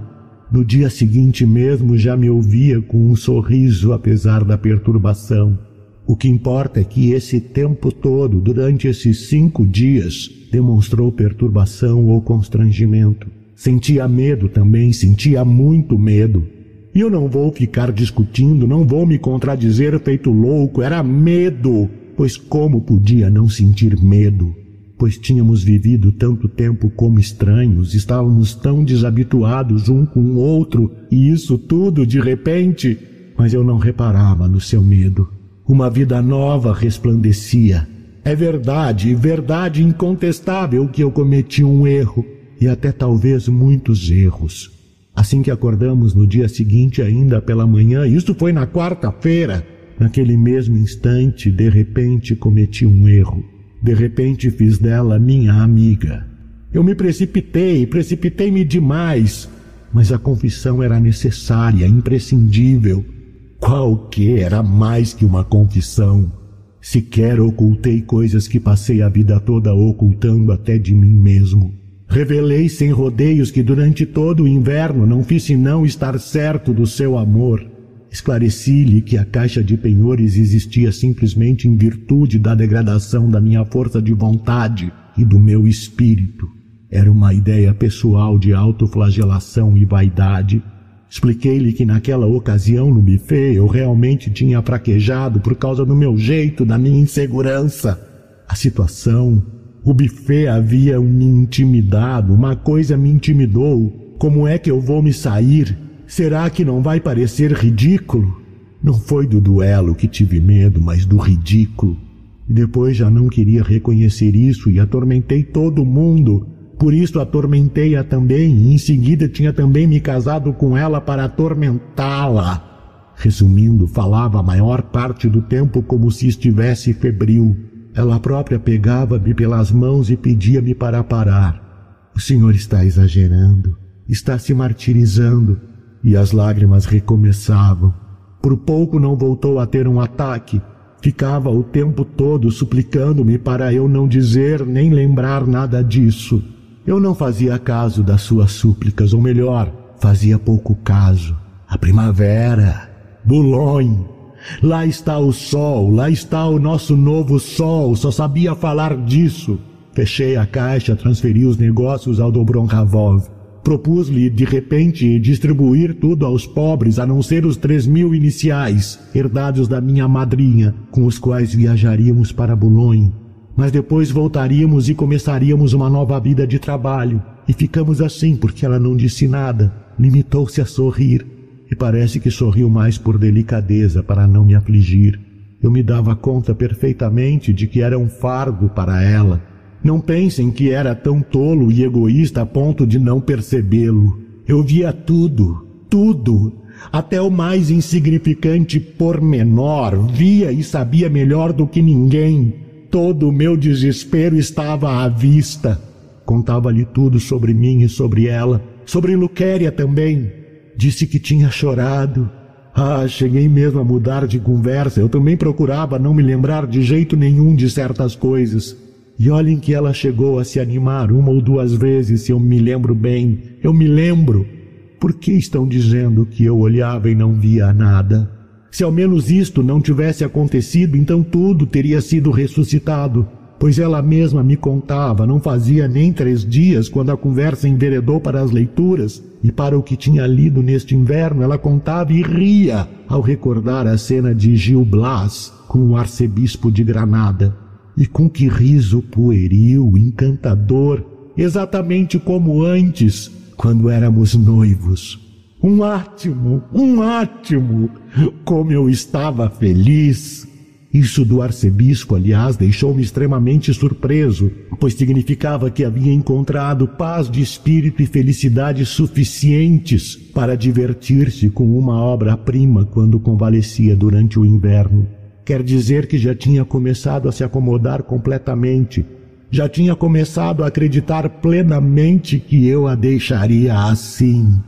Eu achava que fosse me deixar assim. Vejam só o que ela tinha deixado escapar na terça-feira. Oh, o raciocínio de uma garota de dez anos! E acreditava mesmo. Acreditava realmente que tudo ficaria assim. Ela em sua mesa e eu na minha, os dois assim até os sessenta anos. E nisso, de repente, chego eu, o marido, e o marido precisa de amor. Que mal entendido! Que cegueira a minha! Foi um erro também olhar para ela com arrebatamento. Era preciso conter-me, pois meu arrebatamento a assustava, mas eu cheguei mesmo a me conter. Já não beijava mais os seus pés, não deixei transparecer sequer uma vez que, bem, que era seu marido. Ora, uma coisa dessas nem me passava pela cabeça, só fazia adorá-la mas também não podia ficar completamente calado sem dizer absolutamente nada. De repente disse-lhe que me deleitava com sua conversa e que a considerava incomparavelmente, mas incomparavelmente mais instruída e desenvolvida do que eu. Ela ficou muito corada e disse um tanto perturbada que eu estava exagerando. E eu, tolo que sou, não me contendo, Contei como fiquei embevecido quando atrás da porta naquele dia ouvi o seu duelo, o duelo da inocência com aquele ser bestial, e como tinha me deliciado com a sua inteligência, com a sua presença de espírito, de uma simplicidade tão pueril. Seu corpo todo pareceu estremecer. Quis ainda balbuciar que eu estava exagerando, mas subitamente seu rosto se tornou sombrio e ela o cobriu com as mãos e rompeu em soluços. Aí nem eu consegui me conter. Caí de novo a seus pés, comecei outra vez a beijá-los, e outra vez isso acabou em crise, assim como na terça-feira. Isso foi ontem à noite e de manhã, de manhã, insensato que sou, pois esta manhã foi hoje, ainda há pouco, agora mesmo. 4. Não me atrasei mais que cinco minutos. Ouçam e pensem bem, pois quando nos reunimos há pouco, junto ao samovar, isso depois da crise de ontem, justamente, ela mesma chegou a me surpreender com sua tranquilidade, pois foi isso que aconteceu. E eu que tinha passado a noite toda tremendo de medo por causa de ontem, mas de repente ela se aproxima para diante de mim e com as mãos em súplica, foi agora há pouco, agorinha, começa a me dizer que era uma criminosa, que ela sabia disso, que seu crime a havia torturado durante todo o inverno e ainda hoje a torturava, que ela apreciava muito a minha generosidade. Serei uma esposa fiel, vou respeitá-lo.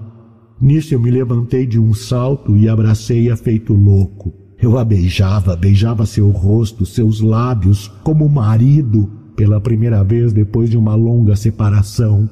E a troco de que fui sair agora, há pouco, por duas horas, não mais? Nossos passaportes para o estrangeiro.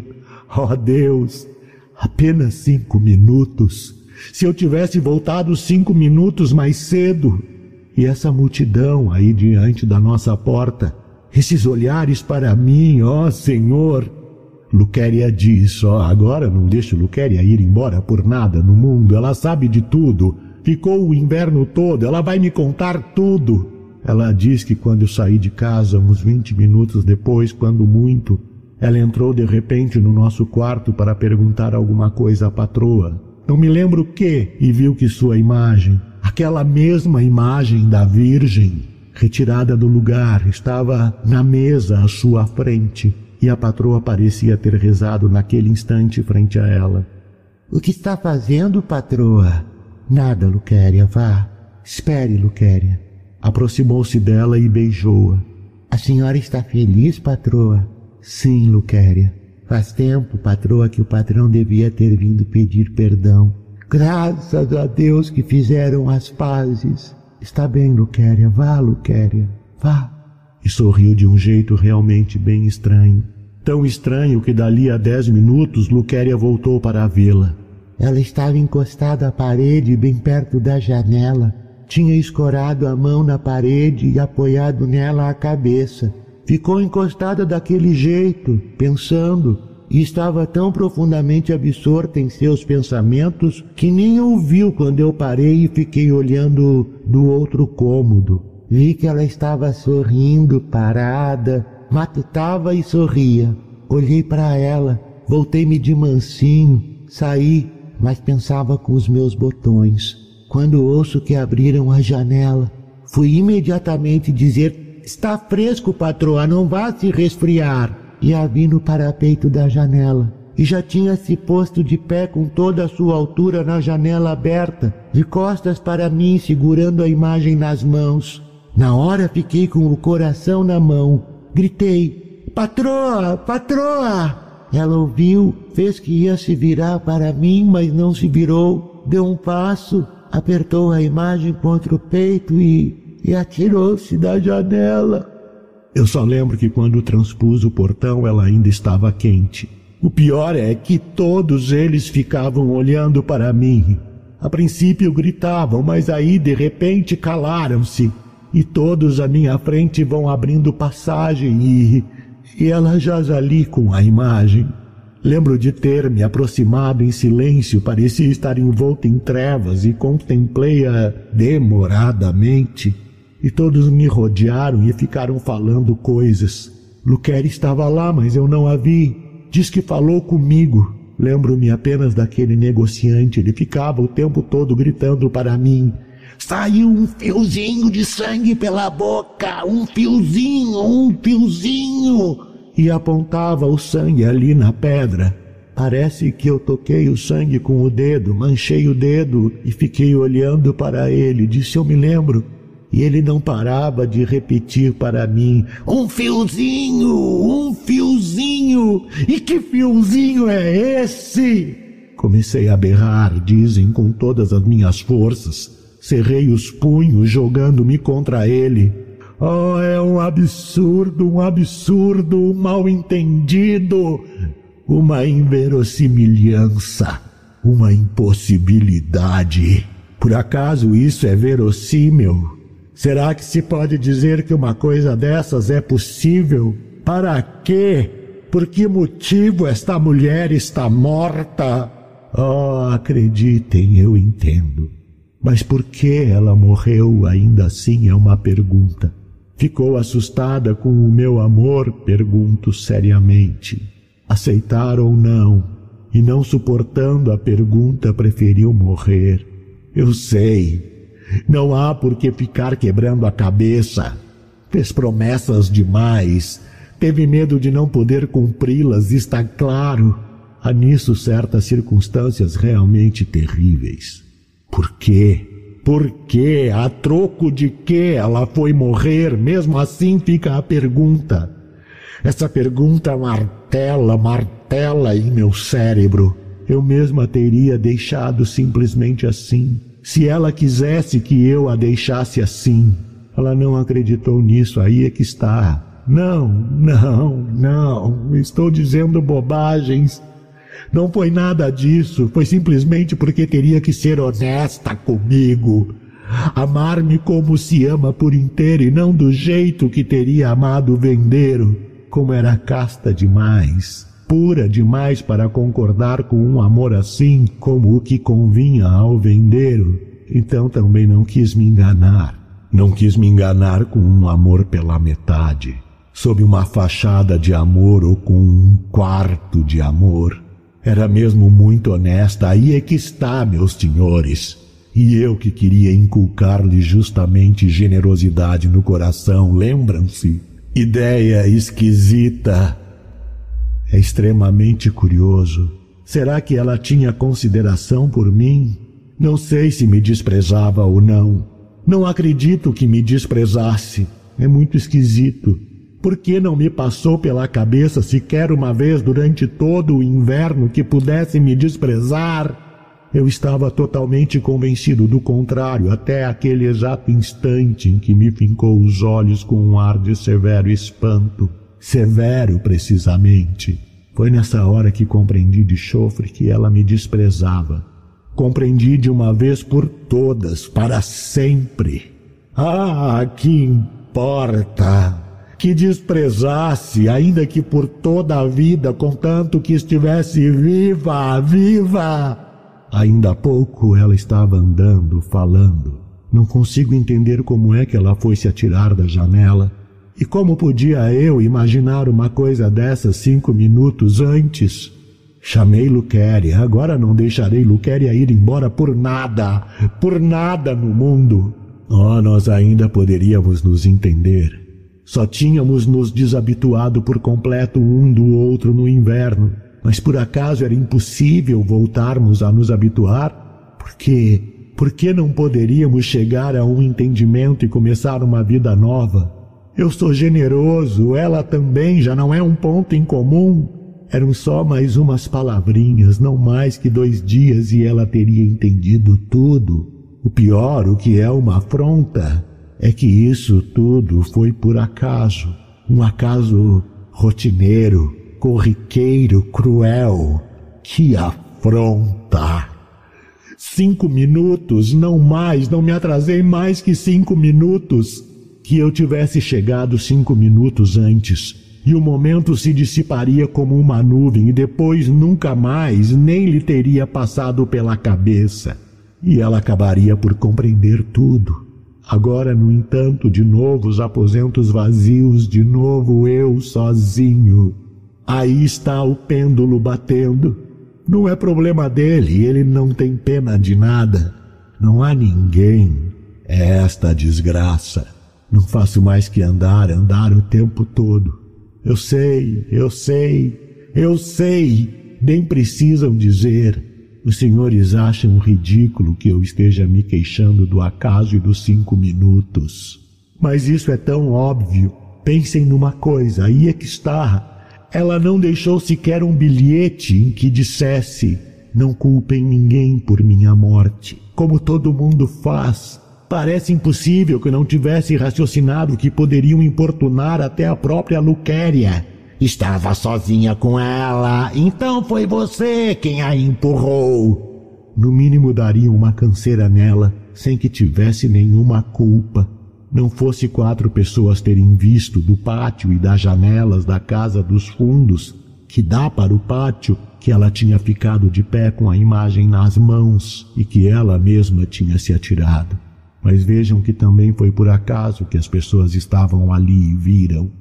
Não, não, isso tudo não passou de um momento, de um momento de descontrole, uma coincidência e uma fantasia. Então por que é que estava rezando diante da imagem? Isso não quer dizer que estivesse em face da morte. O momento deve ter durado coisa de uns dez minutos, não mais. A decisão tomada justamente quando estava encostada à parede, com a cabeça apoiada na mão e sorrindo. A ideia acudiu-lhe à cabeça, teve uma vertigem e, e diante disso não conseguiu manter o equilíbrio. Houve nisso um flagrante mal-entendido, não estão vendo? Ainda poderia viver comigo. E se foi a anemia? E se não passou de uma anemia, de um esgotamento de energia vital? O inverno deixou-a extenuada, foi isso. Cheguei tarde. Como ela parece franzina no caixão. Como está afilado o seu narizinho. Seus cílios parecem flechinhas. Do jeito que caiu, não esmagou, não quebrou nada. Não passou daquele fiozinho de sangue. Ou seja, de uma colherzinha de sobremesa. Uma comoção interna um pensamento esquisito. E se fosse possível não enterrá-la? Porque se a levarem, então. Oh, não! É praticamente impossível que a levem. Ah, eu sei perfeitamente que terão de levá-la. Eu não estou louco e não estou de modo algum delirando. Ao contrário, minha mente jamais esteve tão lúcida. Como pode? Mas como pode ser isso? Ninguém em casa outra vez. Outra vez os dois aposentos e eu sozinho de novo com os penhores. É delírio. Delírio, aí está o delírio. Eu a esgotei, isso sim, que me importam agora as vossas leis. De que me servem os vossos usos, os vossos costumes, a vossa vida, o vosso estado, a vossa fé? Que me julgue o vosso juiz, que me levem para um tribunal, para o vosso tribunal público, e eu direi que não reconheço nada. O juiz gritará: Cale-se, oficial! E eu começarei a gritar: Onde está agora esse vosso poder para me fazer obedecer? Por que a tenebrosa rotina foi destruir aquilo que me era mais caro do que tudo? O que são as vossas leis para mim agora? Eu estou apartado de tudo isso. Ora, pouco importa. Cega, cega, está morta, não pode ouvir. Você não sabe com que paraíso eu a teria cercado. O paraíso estava em minha alma, eu o teria plantado ao seu redor. Bem, se você não me amava, muito bem, qual o problema? As coisas poderiam ter sido assim, tudo poderia ter permanecido assim. Podia contar-me coisas apenas como a um amigo, e aí nos divertiríamos e riríamos alegremente, olhando nos olhos um do outro. Poderíamos viver assim. E caso se apaixonasse por outro, pois que fosse, que importa? Você poderia ir com ele, sorrindo, enquanto eu ficaria olhando do outro lado da rua. Ah, pouco importa isso tudo. A única coisa que me importa é que abra os olhos ao menos uma vez. Se me lançasse um só olhar, só por um instante, por um único instante, como agora há pouco, quando estava diante de mim e jurava que seria uma esposa fiel. Oh, num olhar eu teria compreendido tudo. A rotina, oh, a natureza. Os homens estão sozinhos na terra, essa é a desgraça. Há alguma alma viva sobre a terra? grita o Bogatir russo. Eu que não sou Bogatir grito o mesmo. E ninguém dá sinal de vida. Dizem que o sol dá vida ao universo. O sol está nascendo. Olhem para ele. Por acaso não é um cadáver? Tudo está morto e há cadáveres por toda a parte. Os homens estão sozinhos, rodeados pelo silêncio. Isso é a terra. Homens, amai-vos uns aos outros. Quem disse isso? De quem é esse mandamento? O pêndulo bate de um modo insensível, nauseante. São duas horas da madrugada. Suas botinhas estão junto à cama, como se esperassem por ela. Não, falo sério. Quando a levarem amanhã, o que vai ser de mim? Do narrador. Carlos Eduardo Valente é ator, diretor de teatro, dublador, narrador de audiobooks e também formado em psicologia. 65 anos de vida bem vivida e cheio de histórias para contar, mas prefere contar e interpretar as histórias dos outros. Até tenta escrever um pouco, mas não tem a disciplina necessária como tem nessas outras áreas citadas. Depois de morar 20 anos em Porto Alegre, voltou a Pelotas, onde se formou em psicologia. Morou em São Paulo um bom tempo e agora mora em Florianópolis, para onde voltou depois de 13 anos longe da ilha. Sempre na batalha por novos desafios. Também brinca com fotografia e edição de vídeos, porque viver é bom demais. Contato carlão50 arroba gmail.com